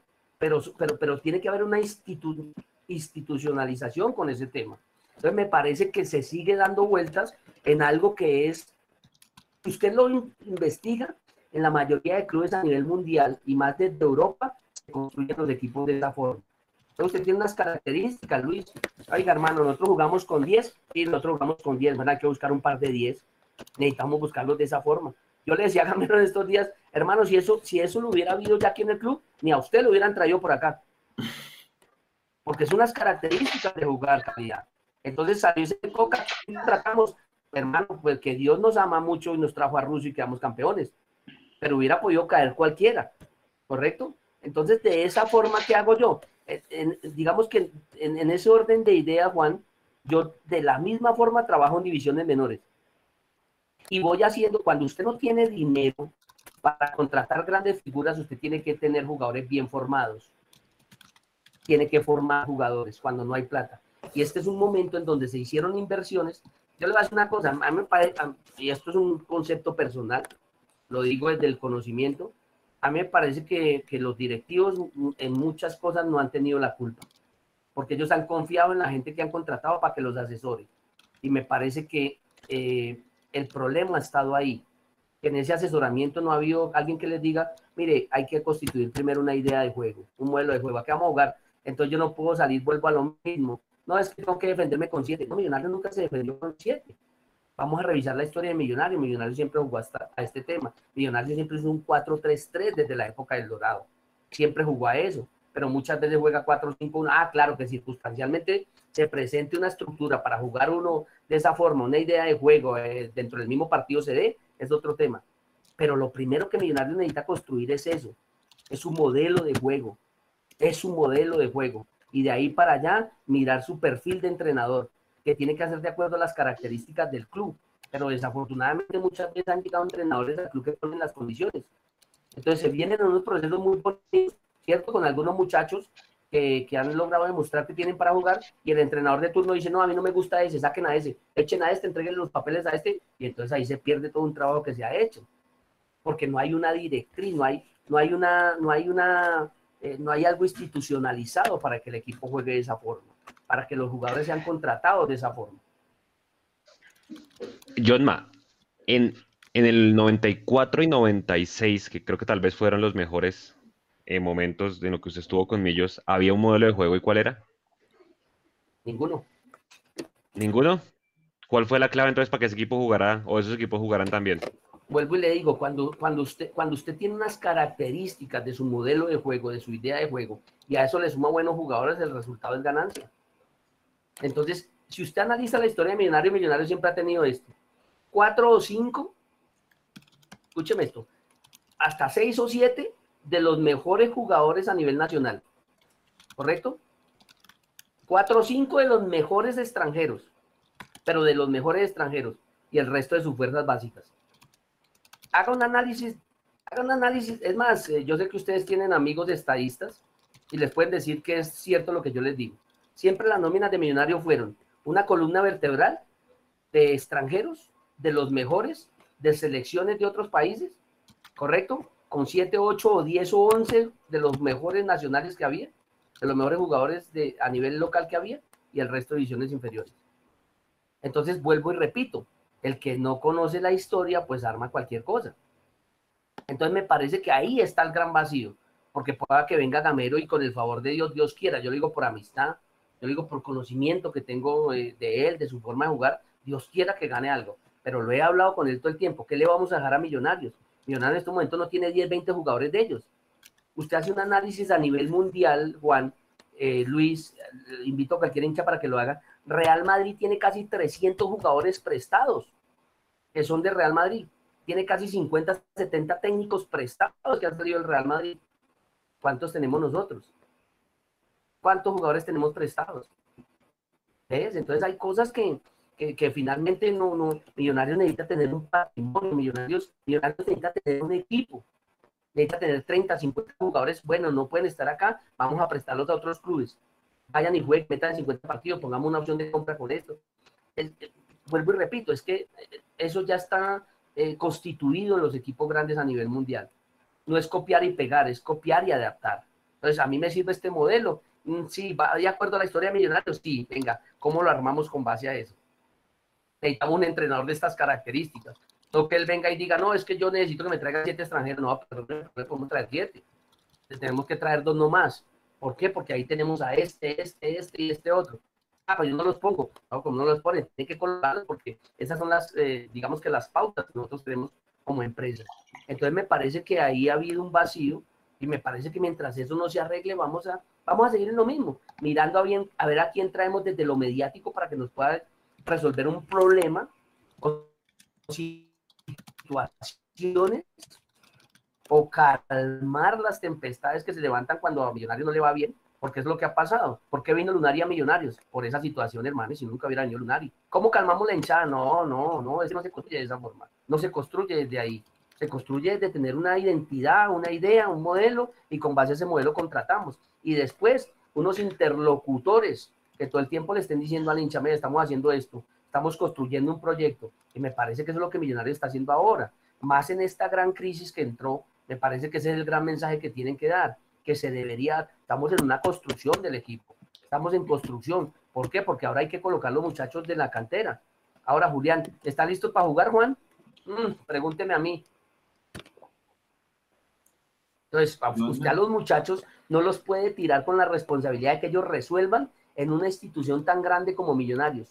Yo jugué en el Cali, jugué en Medellín, jugué en Cúcuta, Quindío, Bucaramanga, Chicó, Pereira, jugué, fui, al, al, Elche de España. Pasa algo extraño cuando usted pone la camiseta de millonario, Juan. Algo pasa extraño. Pero el ambiente pesa, pesa la camiseta, pesa la historia. Entonces no podemos entregar esa responsabilidad a los muchachos. No, no, no, no, no, no, no. Ellos no están para asumir eso hoy. No, no, no, no, no. Yo conozco ese grupo porque mi hijo hizo parte de Millonarios eh, Sub-20B eh, hizo tres años de proceso ahí. Al final lo sacaron por unos gustos que, bueno, cada quien tiene la, la potestad de decidir, pero finalmente conozco el proceso y, y, yo sé que hay buenos jugadores, pero no están listos para jugar hoy. No están listos para jugar. Ah, que toque colocarlos, sí va a tocar colocarlos. Pero entonces eso es lo que le decimos al hincha. Bueno, al hincha no hay que decirle porque el hincha, hincha Millonarios es, es amoroso y tiene paciencia con los, de su, con los de su gente. Pero mire que hoy ya se está apurando Juan Camilo Salazar. ¿Sí? cuando ya tiene que entregar unos resultados. muchos de esos muchachos no están listos para jugar hoy. Muchos de esos muchachos son muy buenos jugadores, pero tienen que tener un proceso de adaptación. El fútbol profesional es difícil, es complicado, no es fácil. Entonces no podemos tirarle la responsabilidad. Les va a tocar colocarlo, sí, pero mientras se colocan, ¿qué? Entonces ahí es donde yo digo que ha habido un vacío. No estoy atacando a nadie, espero que me entiendan. Es mi simple opinión con base a lo que he ido aprendiendo de fútbol con base a lo que he ido aprendiendo de cómo se construyen equipos de fútbol, ¿correcto? Con base a investigar, analizar, a inquirir, a hablar con gente que, que vive en España, que vive en Inglaterra, oiga, ¿cómo, cómo, ¿cómo forman eso? ¿Cómo hacen esto? ¿Cómo hacen lo otro? Entonces, de una u otra forma, yo pienso, Juan, que necesitamos apuntarle a eso. Me parece que esa es la forma. Mientras eso no se haga, me parece que, me parece que se seguirá lo mismo, ¿no? Mirando a ver quién resuelve problemas y por ahí quién nos puede solucionar cosas eh, mediáticamente y eso es técnico. Lo que pasó con Rudy, pasó con Hernán Torres, pasó una, una, vez en un millón de veces. Trae un entrenador. Espéreme, Mecho, yo le hago una pregunta. Una pregunta, John, o dos más bien en una. El equipo de Torres y el equipo de Russo, en algún momento usted les alcanzó a llegar a ver esa famosa identidad, algún modelo de juego y la otra es si no tuvieron ninguno de los dos, ¿cuál fue el último Millonarios que John Mario Ramírez vio con sus ojos que tuvieron un modelo y una identidad de juego? ¿El de qué año? ¿Tú lo viste? Un día la tirábamos arriba, otro día corríamos. Russo un día hizo transiciones y cuando ya todo el mundo nos descubrió las transiciones con el y con Banguero, ¿qué nos hicieron? Superioridades numéricas por banda y ahí todo el mundo nos jodió. Ya. sí me hago entender porque no había variantes. Yo se lo he, yo lo he hablado con mi compadre Gamero, somos amigos, mi amigo. Millonarios, millonarios, millonarios. Necesita otra clase de, de, juego, de modelo de juego. necesita una, una versatilidad. Porque Millonarios los equipos tienen y se le recogen en la última zona. Y ahí hay que hacer una que hoy se llama ataque posicional. El, el señor Joseph Bartolo de las mil maravillas hoy. Cuando los equipos le juegan a uno en la última zona, que se le recogen a uno y le defienden, ¿cómo voy a atacar? Ah, lo que salga, tirarla para arriba. No, no, no, hay que tener otras características. Hay que saber de modelos de entrenamiento. Hay que saber de modelos de juego. Hay que tener jugadores inteligentes, no atropelladores. Hay que tener dribladores por las bandas. Entonces, un montón de situaciones. Por eso, por eso cuando, me- ¿quién fue? no recuerdo quién fue el que me hizo la invitación, Lucho o, o fue Juan Sebastián. Juan, dije, bueno, Juan, yo te dije, Juan, Yo, yo. yo- listo, yo salgo del programa, pues si hablamos de fútbol. Para que, la, para que la gente sepa que hoy sabemos del tema, para que, para que la gente sepa que hoy estamos claro. conectados con este tema, que hoy, que no hablamos por hablar, sino que hablamos con argumentos. Millonarios tiene otras características para jugar. Es un tema complejo. El mundo millonario es un tema complejo. Por eso se llama- se llama Mundomillos. ¿Por qué? Porque es un tema complejo. Es que, es, es que aquí es fácil opinar, pero vaya métase allá. Entonces los directivos que han hecho, saque, saque, plata y han gastado, hermano, pero, pero, pero pues de una u otra forma ellos se han dejado guiar por los que los asesoran, ¿correcto? Y hoy digamos que no hay los recursos por toda esta pandemia y demás. Entonces, vuelvo y repito, mientras que no se le apunte a establecer el modelo de juego, se va a seguir en la misma, se va a continuar en lo mismo. Ahora, usted me dice, yo ¿cuál fue el equipo que usted vio con un modelo de juego? Dígame usted. Dígame usted que lo ha visto. No, no, o sea, desde mi perspectiva, tenía de pronto el del 87-88, el de Ah, esa no, no, no, época, no, no, que fue una estamos Juan, Juan, interiores. Juan, estamos hablando de otro nivel, calidad. Estamos hablando de otro nivel. Entonces, eso es de otro nivel. A mí me hicieron una pregunta un día, me dijeron, ¿en qué equipo le hubiera gustado jugar? ¿Sabe qué dije yo? En Millonarios del 87-88. Entonces, cuando usted tiene, cuan- cuando usted, cuando usted logra, cuando usted logra amalgamar esa, esa calidad de jugadores, eh, pues hermano, hay cosas que funcionan desde, lo- desde el talento natural, desde, la, desde, la, desde las habilidades que yo le dado a cada uno, pero no siempre se gana así. Llega un punto en donde el rival, los rivales le descubren a usted su forma de jugar, y entonces por eso es que hoy se están reinventando todos los entrenadores.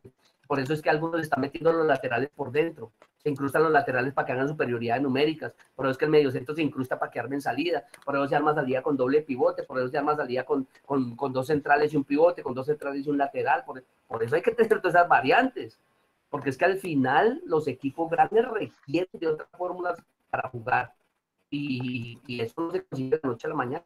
Vuelvo y repito, Claro.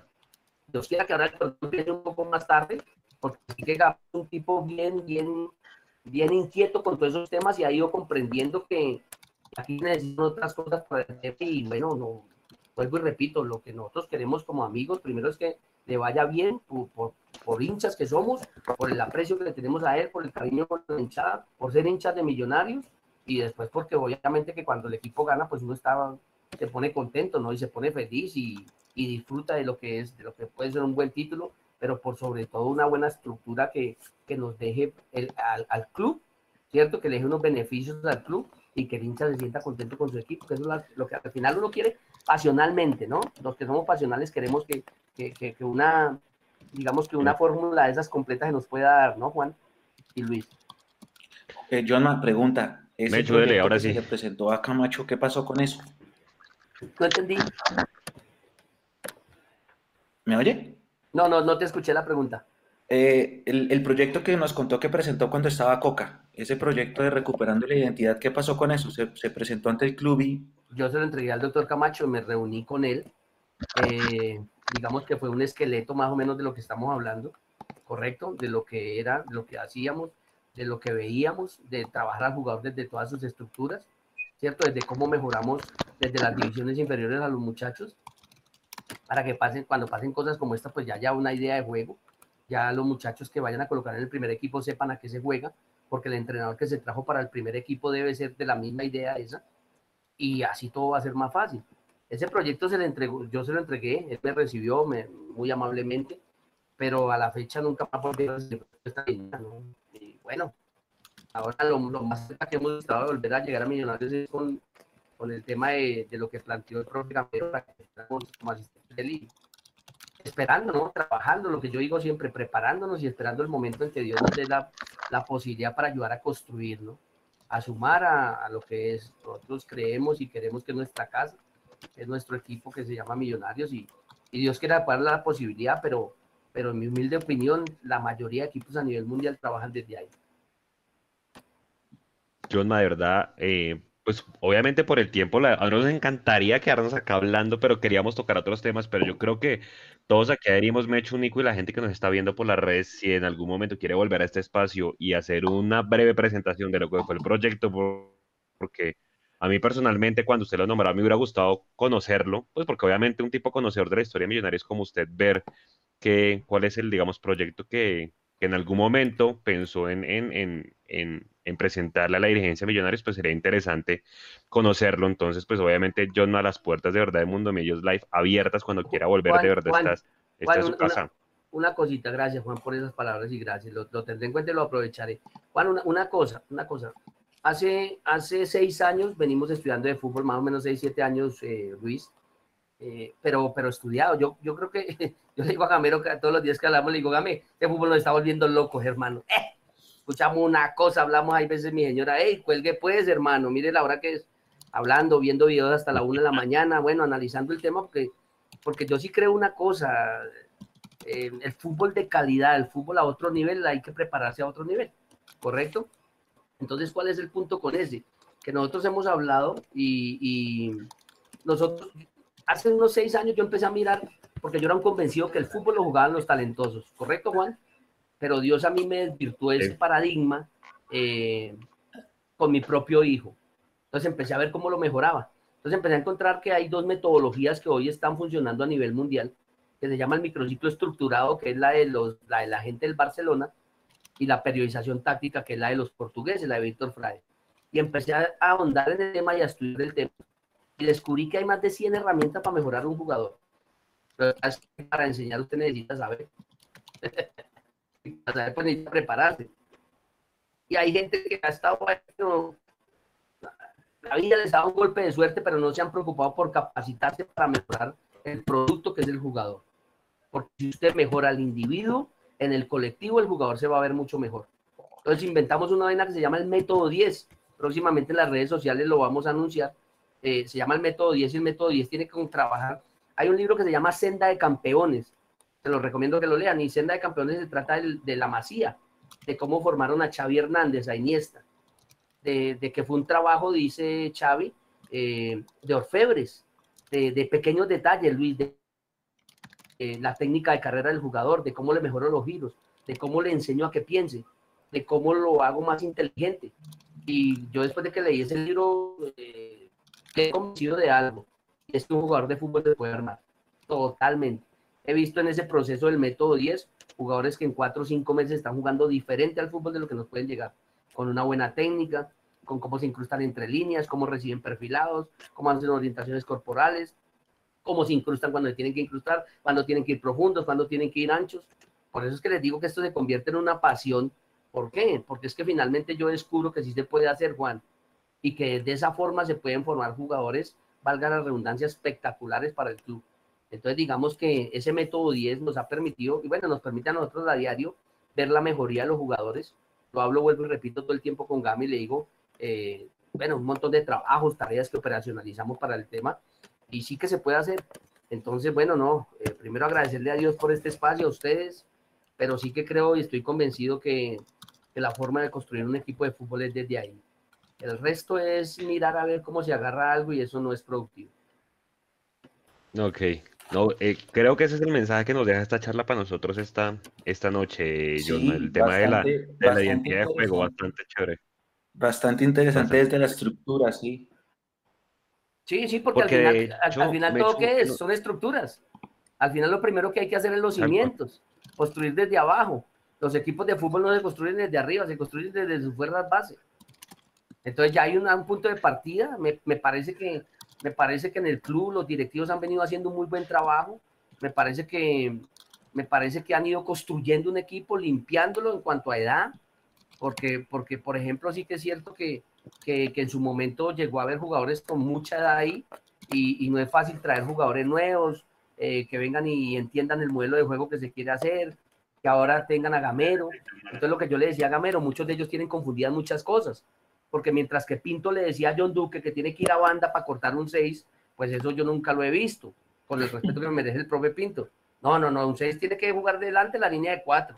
Ahí tiene que, tiene que tener un orden, tiene que distribuir la pelota, tiene que filtrar, tenemos que eh, volver a llenar a John Duque esa confianza porque es un tipo que juega bien, de cómo eh, me hacen ese inicio de juego, de cómo se perfila para que me juegue con lejanos, con cercanos, de cómo rompe líneas de pase, ¿correcto? Entonces, todo eso ahora tienen que tener otra información que le han ido teniendo de esta cuarentena y que esperamos que haya el tiempo para que el, profe Gamero pueda seguir construyendo eso porque, porque nos parece que por ahí es la línea, parece que por ahí la forma, vuelvo y repito, de acuerdo a la institución donde está que es, es millonario, ¿no? Entonces, pues nada, yo, yo estoy convencido de ese tema, más porque, porque esos modelos a nivel mundial pues eh, sí que han funcionado. ¿Qué hicieron los Real Madrid? ¿Qué hicieron los y qué hicieron los Barcelona, Juan y Luis y al hincha? Pues para su la gente conoce eso. La gente del Barcelona se dio cuenta que Setién juega bien, que hay buenas cosas ahí, pero dijeron necesitamos volver a traer uno de los que sepan qué es esto. Están detrás de Xavi Hernández otra vez. ¿Eh? Entonces, Zinedine incidan con todo lo que hablan de él, pero es un tipo que tiene manejo, que tiene un modelo de juego, que Real Madrid tiene unas características de jugadores y, sus entrenadores. Y mire que está a cuatro o cinco fechitas de poder quedar campeón otra vez. ¿Eh? entonces hay cosas que, se pueden tomar, que se pueden eh, aterrizar en donde uno está, pero que sí que es cierto que vayan alineadas con base a lo que uno es como, como, como tradición y como historia, ¿no, Luis? Josma, ¿y su mejor gol Oiga. ellos cuál fue? Que no nos, no, no, iba a preguntar. Eh, una tarde que, que, jugamos aquí contra el Cali, las finales del 96, un gol que le hago a Calero. Entré driblando y la metí cruzada allá al palo de allá. Pero a mí hubo uno que me gustó. Ah, que se la puso Lunari. Sí, fue un tiro de esquina que cobró el mono, que yo entré driblando. Sí, sí. Pero a mí me gustó mucho uno que le hicimos a América acá cuando ganamos la Copa, cuando ganamos otra vez la participación a Copa Libertadores con Millonarios en el año 90, para el año 96. Y fue un gol a los 21 segundos penalti que le hicieron a Marcio Cruz, Oscar Córdoba en el arco norte y bueno, ya cobramos un poquito asustados, pero fue gol.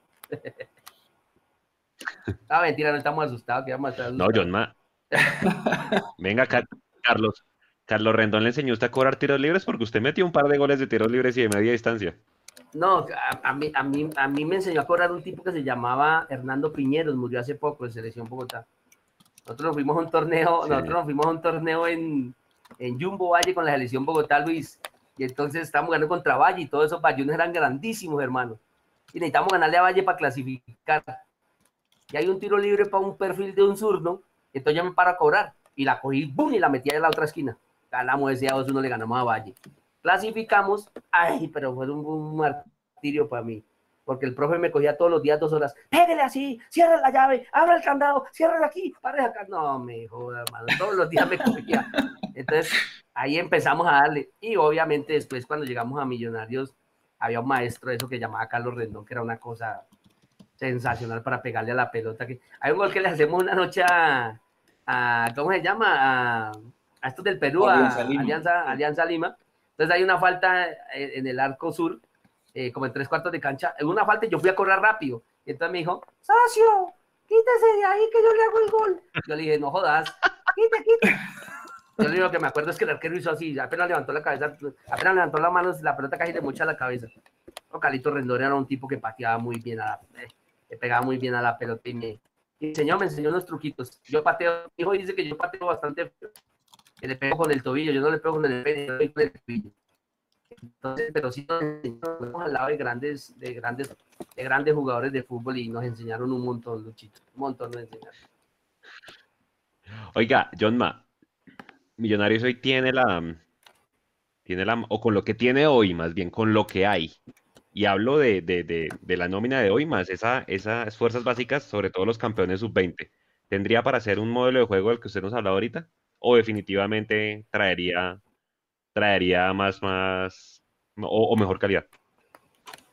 Vea, le voy, a, decir una cosa. En Millonarios hay jugadores buenos en la sub-20, pero han dejado ir unos que son muy buenos, mucho mejor que los, que los que están ahí. Hay un muchacho Lucumí, Zurdo central No, lateral 1.92. izquierdo. Uno zurdo. Yo hablé con, bueno, no quiero, no quiero, la mano de, de izquierda no debe saber lo que hace la derecha. Pero ahí hablamos de unos temas. Hay un par de jugadores interesantes por ahí también que, que, los dejaron ir. Y, y me parece que es que el modelo usted lo construye desde lo que, digamos, desde su idea de juego, va buscando lo que tiene. Pero si no lo hay, usted lo que tiene puede ir adaptándolo a eso, Juan. ¿Correcto? Con su operacionalización, con su forma de trabajar, con sus conceptos de juego, con su idea de juego. Usted va adaptando todo eso. Yo he llegado a clubes a dirigir ya en el proceso sub-20 que he estado y hay equipos que juegan y jugaban a correr, a meter y a luchar.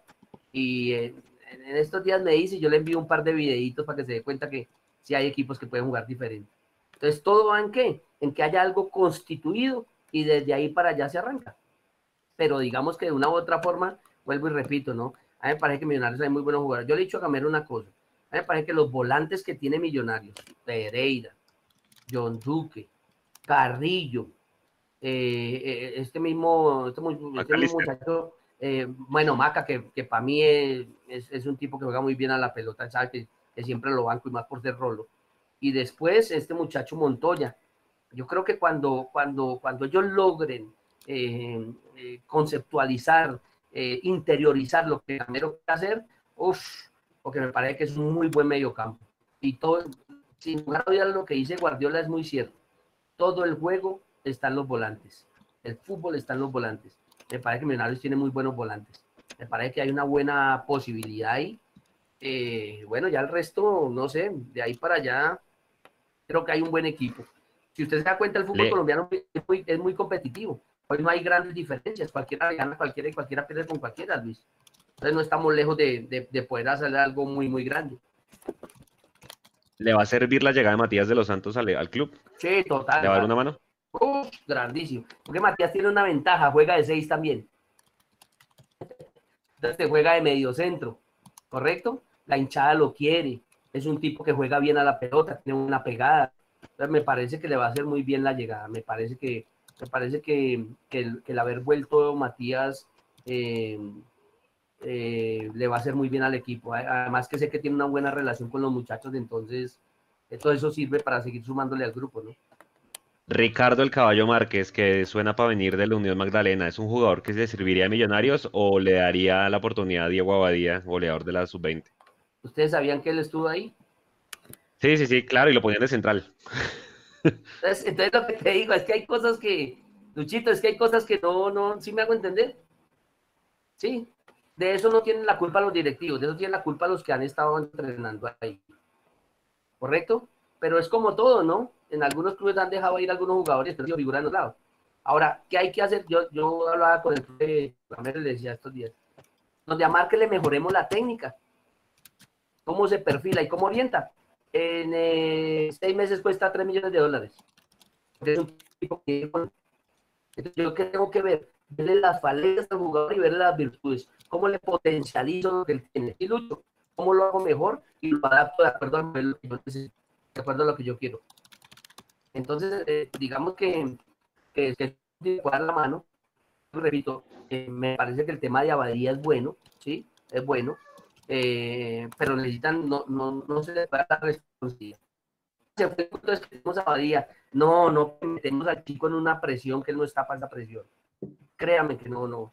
Hoy en día es mucho lo que, lo que hay en juego y, y de pronto un muchacho eso lo coloca, no le va bien y, y ellos mismos se vienen abajo. Entonces a los muchachos hay que acogerlos, hay que respaldarlos, hay que apoyarlos, potencializarlos, mejorarlos, mejorarlos, que ellos interioricen la idea de juego que tiene el profe Gamero y de acuerdo a eso va a venir la oportunidad para que jueguen, porque ciertamente que, que ahora hay una gran posibilidad para que ellos puedan jugar y tengan una, una opción de pelear un puesto ahí también, ¿no? Claro. John Mario Ramírez le daría una tercera oportunidad a Pedro Franco, un tercer ciclo en el club. A ojos cerrados se la doy. Yo, yo, yo, yo. yo. Yo no, yo no soy el entrenador hoy. Pero a Pedrito se la doy. Primero porque es rolo. Segundo porque es un tipo que me arma juego.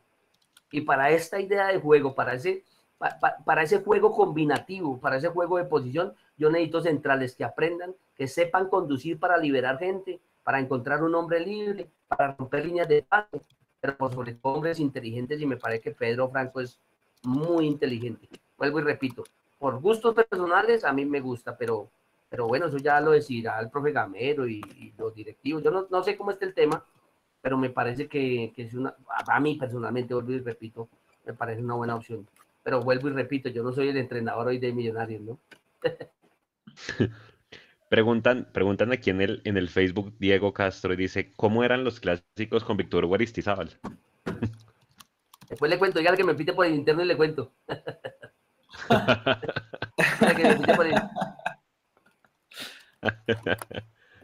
Oiga, interno Mario, eh, John, eh, de verdad, vea, estuvo súper, súper bacana la charla, o sea, muchos temas, muchos recuerdos, creo que a muchos nos hubiera gustado verlo campeón con Millonarios. Si le, si, si, le dieran a escoger, ya para ir cerrando con estas preguntas, y me echo hoy también, si quiere, para ir cerrando, ¿con cuál equipo se queda? ¿94, 96 y por qué? De Millonarios. No sé, yo creo que yo creo que en ese equipo el 94, porque es que porque es que pasaba algo raro con ese equipo, Juan y, Luis y, a los hinchas. muchas veces me concentraron y entonces ellos le decían a uno, hey, hoy no podemos perder aquí, hoy ganamos acá. Y entonces uno de pelado miraba y como que decía, está bien. Alguna cosa extraña pasaba, pero se ganaba. Contra los equipos como Quindío, Pereira, creo que el mismo Cúcuta. Contra esos equipos de media tabla hacia abajo nunca se cobraba premio. Era un descaro cobrar premio. Eh, ellos le enseñaron a uno a amar la camiseta. Le enseñaron a uno un sentido de pertenencia por esta camiseta. Entonces, más allá de fútbol, era una gratitud que había nosotros y una admiración, ¿no? De llegar y ver, por ejemplo, al Pocillo Díaz, que yo, que fue uno de mis referentes, de llegar y ver al Pájaro Juárez y, y el Pájaro le decía al profe Chiqui García, eh, aunque el Pájaro ya se había ido para el 94, eh, eh, profe, deja jugar un rato a los pelados. Y nos metían a jugar con los grandes, para nosotros era, hermano, no, llegaba uno al barrio a contarle a todo el mundo que había jugado con, con esos monstruos. ¿sí? Entonces, digamos que hubo un cariño especial, pero ese equipo 94 tenía una facilidad para resolver problemas futbolísticos rápido. Eh, cuando decían a jugar fútbol, hermano, usted los veía haciendo unas cosas que uno dentro de la cancha se sorprendía, pero que, que sí que es cierto que hubo una admiración total. Eh, nos faltó ese pedacito, vuelvo y repito, si hubiera habido VAR hubiera sido diferente el tema, pero, pero bueno, no, yo, yo con el simple hecho de ponerme la camiseta de Millonarios ya lo disfrutaba. Siempre me preguntan que cuál fue el mejor partido, ponerme la camiseta y salir uno por ese túnel y escuchar ese vamos, Millonarios. No, eso no, eso no tiene precio, eso no. eso es un, es un tema que, que solo los que lo vivimos lo podemos contar. Entonces es una gratitud total con Dios, con ustedes, de, de verdad que como hinchas vivimos agradecidos con Dios por ustedes, por, el cariño y el afecto que nos brindan por, por cómo nos han acogido, por, por, el cariño y el aprecio que nos tienen. No, y no es de humo, no es de vender humo, que yo no, no, no vendo humo, yo no. Es, es, es, agradecimiento con Dios por, por, la, por el cariño que ha puesto en ustedes para con nosotros. Mechu, última pregunta para pa John A ver qué puede ser, porque ya le pregunté el mejor gol. ¿John me alcanzó a estar en la época de Pinto? No. Sí, claro, 98. Eh, no, yo me, yo me, yo me, me, hicieron cambalache para irme al Cali. Era un cambalache entre, ah, entre el y Cheche. Sí. A, Pinto me lo encontré en Bucaramanga. En el 2000 le fue? en Bucaramanga. eh, ¿Qué otra cosa el nos profe, el profe tiene su forma, el profe tiene su forma, el profe, el profe tiene su forma. Para John Mario Ramírez, ¿qué le pasó a Pinto el año pasado con Millonarios? Uy, qué buena pregunta. Porque iba en picada, o sea, iba bien. Muy bien. Yo creo que hoy en día, yo creo que hoy en día el jugador hay que tratarlo diferente.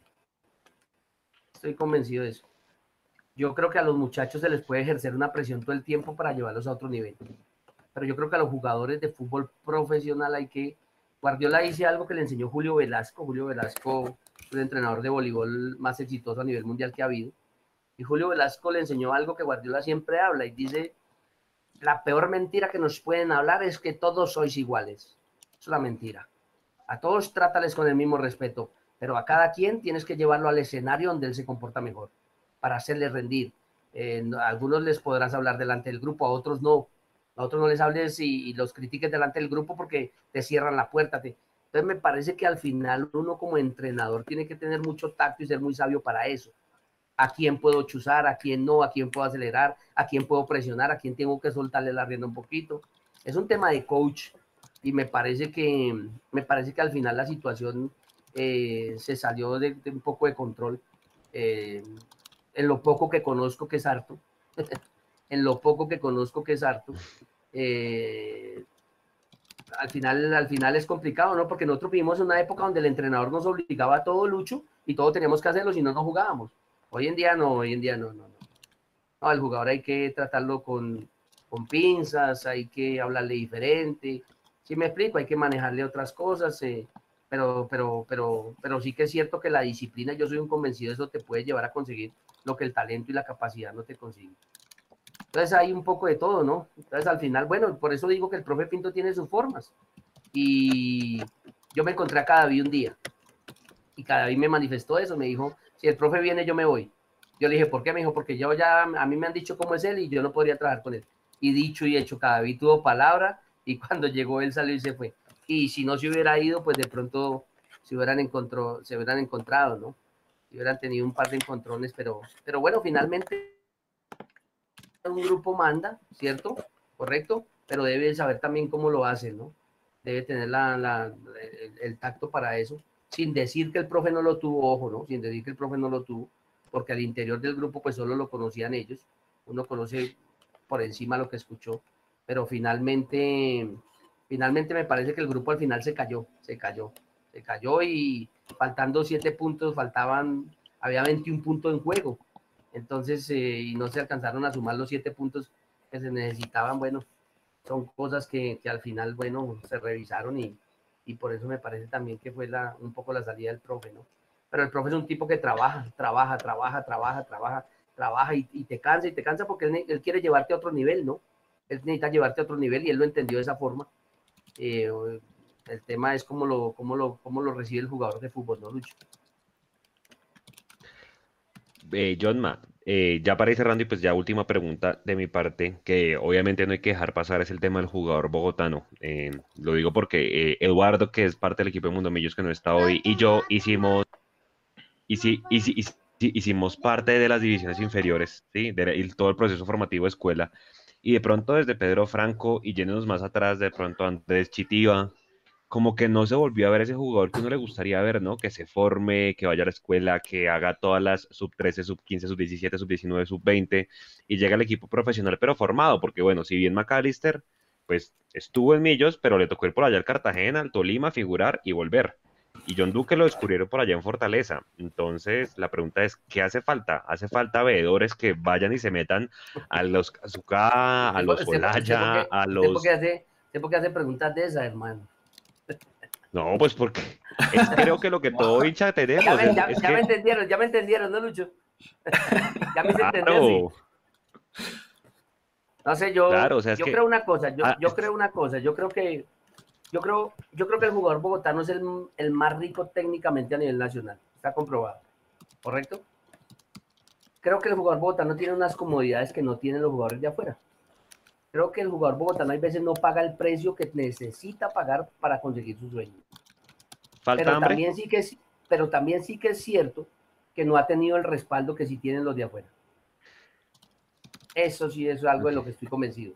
No ha tenido el respaldo que necesitan tener. eh, y, y después hay algo con el jugador bogotano y es que tiene una maduración tardía. ¿sí? Mientras hay jugadores de, de afuera que de otras regiones eh, que maduran más rápido, el bogotano se demora un poquito más. Entonces hay que tener ese tacto para, para aguantarlos un poquito más. Y sí que es cierto que también hay veces los papás en las casas no los aguantan, Juan y Luis, sino que al jugador en Bogotá le dicen a los 19 años, le doy un año. Si no pasa nada, se ¿O me va a estudia? estudiar. Sí. ¿Ves? Entonces, los de afuera tienen una opción, o juegan fútbol o juegan fútbol. Entonces ellos perseveran hasta que la opción se les da. Los de acá entran en unas presiones en sus casas en donde les hacen eh, tomar una decisión e irse. Pero yo voy por las canchas de Bogotá encontrando un jugador y ese muchacho, ¿dónde es? No, ese muchacho bogotano. ¿Cómo así? Si es muchacho bogotano. ¿Y ese muchacho cuántos años tiene? Tiene 20 años. Pero y entonces, no, es que hace dos años se dedicó a estudiar, no quiso más. Pero también vuelvo y repito, sí que es cierto que sé y creo que ha faltado un respaldo al jugador bogotano en las divisiones inferiores de los equipos de la capital de la República. Estoy convencido de eso. Entonces, bueno, pero... pero Yo creo que ese es un tema. ¿no? Ese, ese- ese es un tema, Johnma, que, que, que, que lo vamos a tener que tratar. Yo creo que, que lo vamos a invitar seguramente hasta vamos a estar acá en el día, del, ojalá en el cumpleaños de, de Bogotá hablando de este tema, porque creo que nos debe varios, varios temas. Nos debe temas de Olaya, nos debe temas de jugadores bogotanos. Bueno, hay un poco que de se temas pone- que es nos que quedaron pone- es que faltando. pone la pre- se, se pone la pregunta muy picante, Germán. No, pero toca, Claro, no, llevamos pues es dos que horas y nos falta un montón de tema. Falta, Sí, claro, sí, falta sí, que nos cuente pero- el, dos- pero- el pero 2001 con el Chiquit. no, falta tema. Juan, Juan, Juan, te voy a decir una cosa. Eh, yo, yo decía algo, el día que yo vaya a dirigir a, a la costa, el capitán de mi equipo será un costeño. El día que yo vaya a dirigir al Valle, el capitán mío será un caleño. El día que yo dirija en Bogotá, el capitán mío tiene que ser un rolo. Total. Pero son gustos, eso le gusta a Mario Ramírez, a otros no. ¿Eh? Entonces, es de gustos, hermano. An- es de gustos. Pero a mí antes- jugador bogotano me gusta. Lo que pasa es que necesitamos un poquito Antes más de irnos. de él y, y de apoyo de los papás. Antes de irnos, ¿qué le pasó entonces a Huérfano, hermano? ¿No aprovechó los 15 minutos de fama que tuvo? Porque ese iba para allá. Es decir, estuvo, hizo goles, Copa Libertadores y se fue al piso. Pero yo hago una pregunta con, A la, yo hago una a la pregunta zona de con base a eso. No, Juan, yo hago una pregunta con base a eso. ¿Por qué no le dieron las mismas posibilidades que les dieron algunos? ¿Por qué no lo bancaron cuando el pelado necesitaba que lo bancaran? ¿Por qué no le tuvieron la misma paciencia que le... Es que vuelvo y le digo, es que entramos en temas espinosos y, y entonces, como yo siempre digo, métanle mentiras a los que no saben de fútbol, pero a los que hemos ido conociendo de fútbol no nos metan mentiras. Y hoy el hincha millonario sabe de fútbol. Al hincha millonario no se puede engañar, porque el hincha millonario se ha ido aprendiendo de fútbol. Entonces, huérfano, vu- vuelvo y repito, a mí me parece que si yo le, si yo le tengo paciencia a alguien de afuera, le tengo que tener paciencia a alguien del club. Se la tengo que tener. Porque si esperamos a que un extranjero tenga eh, ocho meses malos, siete meses malos? Nos vendieron una idea con, con el chiquitico, ¿cómo es que se llamaba? Que se entraba bien, este, ¿Maxi? No. con Maxi Núñez. Nos vendieron que era un goleador, pues hizo siete goles en cuántos partidos. Entonces, ¿por qué no le tenemos la misma paciencia a Huérfano? ¿Ves? Entonces, yo, yo lo que creo es que también van gustos, ¿no? Y esos gustos, pues, no, no, no han favorecido a los de acá, desafortunadamente. Pero a mí, yo, por ejemplo, tengo un amigo con el que hablo mucho, se llama Dairon Pérez, ha sido técnico del, del Atlético Huila, dirige la sub-20 del Huila, y cuando yo le dije que lo van sacado acá, me dijo que le buscara el teléfono a él porque a él le encantaba ese jugador para llevarlo a Neiva. Entonces, mire que no estamos lejos de la realidad, son buenos jugadores, que necesitan partidos, que necesitan confianza. Entonces, me parece que al final, eh, bueno, vuelvo y repito, el que está parado en la raya es el que decide. Y muchas veces el que ha estado parado en la raya, pues no ha favorecido a los de acá. Por X Claro. Y motivo, ¿eh? por gusto, porque el fútbol es de gustos. Pero sí que es cierto que a mí el tema de huérfano, muy bueno, un pelado con carácter, con, con atrevido para jugar. Ese tema de que se agrandó, pues pasa con todo el mundo, hermano. Eh, lo que pasa es que siempre cuando algo no funciona tendemos a buscarle 70 problemas porque no funcionó. Cuando al final lo que nos interesa es que funcione primero desde lo personal y segundo desde lo futbolístico. Pero a mí el tema de huérfano siempre me gustó. Siempre me gustó. Claro. Para que era un pelado diferente. Pero me parece que le faltó más apoyo, ¿no? Pues Johnma, de verdad, hermano, muchas gracias. Yo creo que estas charlas con la gente que conoce la historia, que conoce el- de alguna manera la, la institución, que conoce y que supo lo que era tener la camiseta de Millonarios y que nos dio tantas alegrías, son espectaculares y uno le, le gustaría quedarse hasta la madrugada hablando de esto. Yo creo que nos debemos una, una segunda parte, entonces, pues, primero que nada, eh, dejarle las puertas abiertas de Mundo Millos cuando quiera volver. Como le digo, seguramente por allá lo estaremos molestando en el cumpleaños de Bogotá dentro de un mes o, o- o- en cualquier otro live a que nos cuente del proyecto, nos cuente del jugador bogotano, de tantas cosas que quedaron pendientes. Como usted dice, uno no puede amar lo que no conoce. Yo creo que esa es la frase que tiene que quedar enmarcada, que usted la viene repitiendo hace rato en todos los espacios en los que habla. De la-. De, de parte nuestra, del equipo de Mundo Millos, de toda la hinchada de Millonarios, muchísimas, muchísimas gracias por haber estado estas casi dos horas y media con nosotros. Eh, ha sido un honor, eh, una institución para usted, para, para el equipo. Muchísimas gracias de verdad. Mechu, unas palabras de despedida para Johnma y, y cerramos este live número 42. No, John nada, agradecerle, como, como dije al principio, eh, hay una generación entera de hinchas que jugaban a ser el 10 en el colegio porque lo veían a usted. muchísimas gracias por, por la charla. Se aprendió muchísimo. Creo Se aprendió, que este creo que es lo más importante. este tema del modelo y la identidad es, es algo que podemos profundizar y que es muy bueno. Así que, bueno, muchas gracias por estar con nosotros y esperemos que haya round 2. Sí, sí, Listo. Luchito, muchas gracias a ustedes, eh, gracias Juan y gracias Nico, y a todos los hinchas de Millonarios, gracias, de verdad, gracias, que, que Dios les bendiga por, por tanto cariño para con nosotros y sí, estamos atentos, estamos atentos para que hablemos más en profundidad de un montón de temas Claro que sí. que son reales, pero que bueno, finalmente hay que tocarlos y cada quien tiene Hay su que posición. ¿no? Y que los trataremos con el mayor respeto, con el, con, con- con el mayor respeto, ¿no? Porque por Es encima de todo está el respeto para con el ser humano y ya. Y ahí para allá Claro son, son posiciones que cada uno asume. Entonces, Dios los Claro bendiga, sí. gracias por la invitación y bueno, quedo atento, quedo muy atento. Claro que sí. Listo, John. Solamente para cerrar a la gente que de pronto quiere noticias del club, eh, Mecho, corríjame, el 16 comienza el trabajo grupal en, en- en Millonarios, ya tienen definido eh, laboratorio. Matías de los Santos habló hoy Gamero en RCN Radio que ya está entrenando vía Zoom con el, con el equipo. Eh, re- respecto a Márquez, Márquez hoy, hoy todavía no, no está oficializado, no está comprado. Eh, Gamero habla que tiene otra oportunidad en Colombia y una en Portugal, entonces hoy no está oficializado y que tampoco eh, le han mencionado el tema de Pedro Franco. Esas son como las novedades en este momento eh, del club. Como ya saben, el club ya oficializó las salidas de Moreno, Balanta, Barreto y- y Wilker. Tanto Wilker como Pinto se van en ese vuelo humanitario que hay para Europa, para Madrid, eh, de- dentro de poquito. No se ha oficializado la salida de Hansel, aunque el mismo jugador ya por otros medios dijo que ya efectivamente ya estaba en equidad. Creo que ya está Entonces es un poco de- Equidad. Eh, exacto, eso es un Sí, poco no como de, oficializado aún, ¿no? de No- no se actualidad del club. Las, las finalización Exacto. de los contratos, pero no esa. Exacto, fue la única que no sé. que no sí se cierto, no sé si, si supieron que el viernes eh, se empiezan las pruebas con, de COVID en Millonarios. Sí, ya hay laboratorio, ya hay laboratorio. Eh, el viernes arranca el- esa- esas pruebas en Millonarios para, para empezar con el protocolo. Buenísimo, claro que, claro que ir al Campín a jugar sin la hinchada de Millonarios es como ir a ver una película Sí, de no. amor. con- es como ir a ver una película de amor con la, con la tía que, que hace los bizcochitos del 24. Oiga, oiga John, ¿y usted qué cree? ¿Que está de acuerdo con el regreso al fútbol? O sea, me parece que la vida tiene que primar y la salud por encima de todo, ¿no? Pero me parece que, me parece que ha habido mucho. ¿El fútbol hace falta? Sí, claro, pero, pero hace más falta un ser humano en una casa, ¿no? Un familiar, entonces, no sé, yo, yo soy un convencido que, que todo tiene su tiempo y, bueno, lo que pasa es que hay muchos intereses de por medio, ¿no? Pero eso no puede arriesgar la vida de los seres humanos, que, que vuelvo y repito, lo más importante. Solamente una última, el día 24 de julio es viernes, viernes, sí, viernes va a ser la asamblea de la I-Mayor. Eh, a ella definitivamente se tiene que sacar cuál va a ser el sistema de torneo para, para, para este año.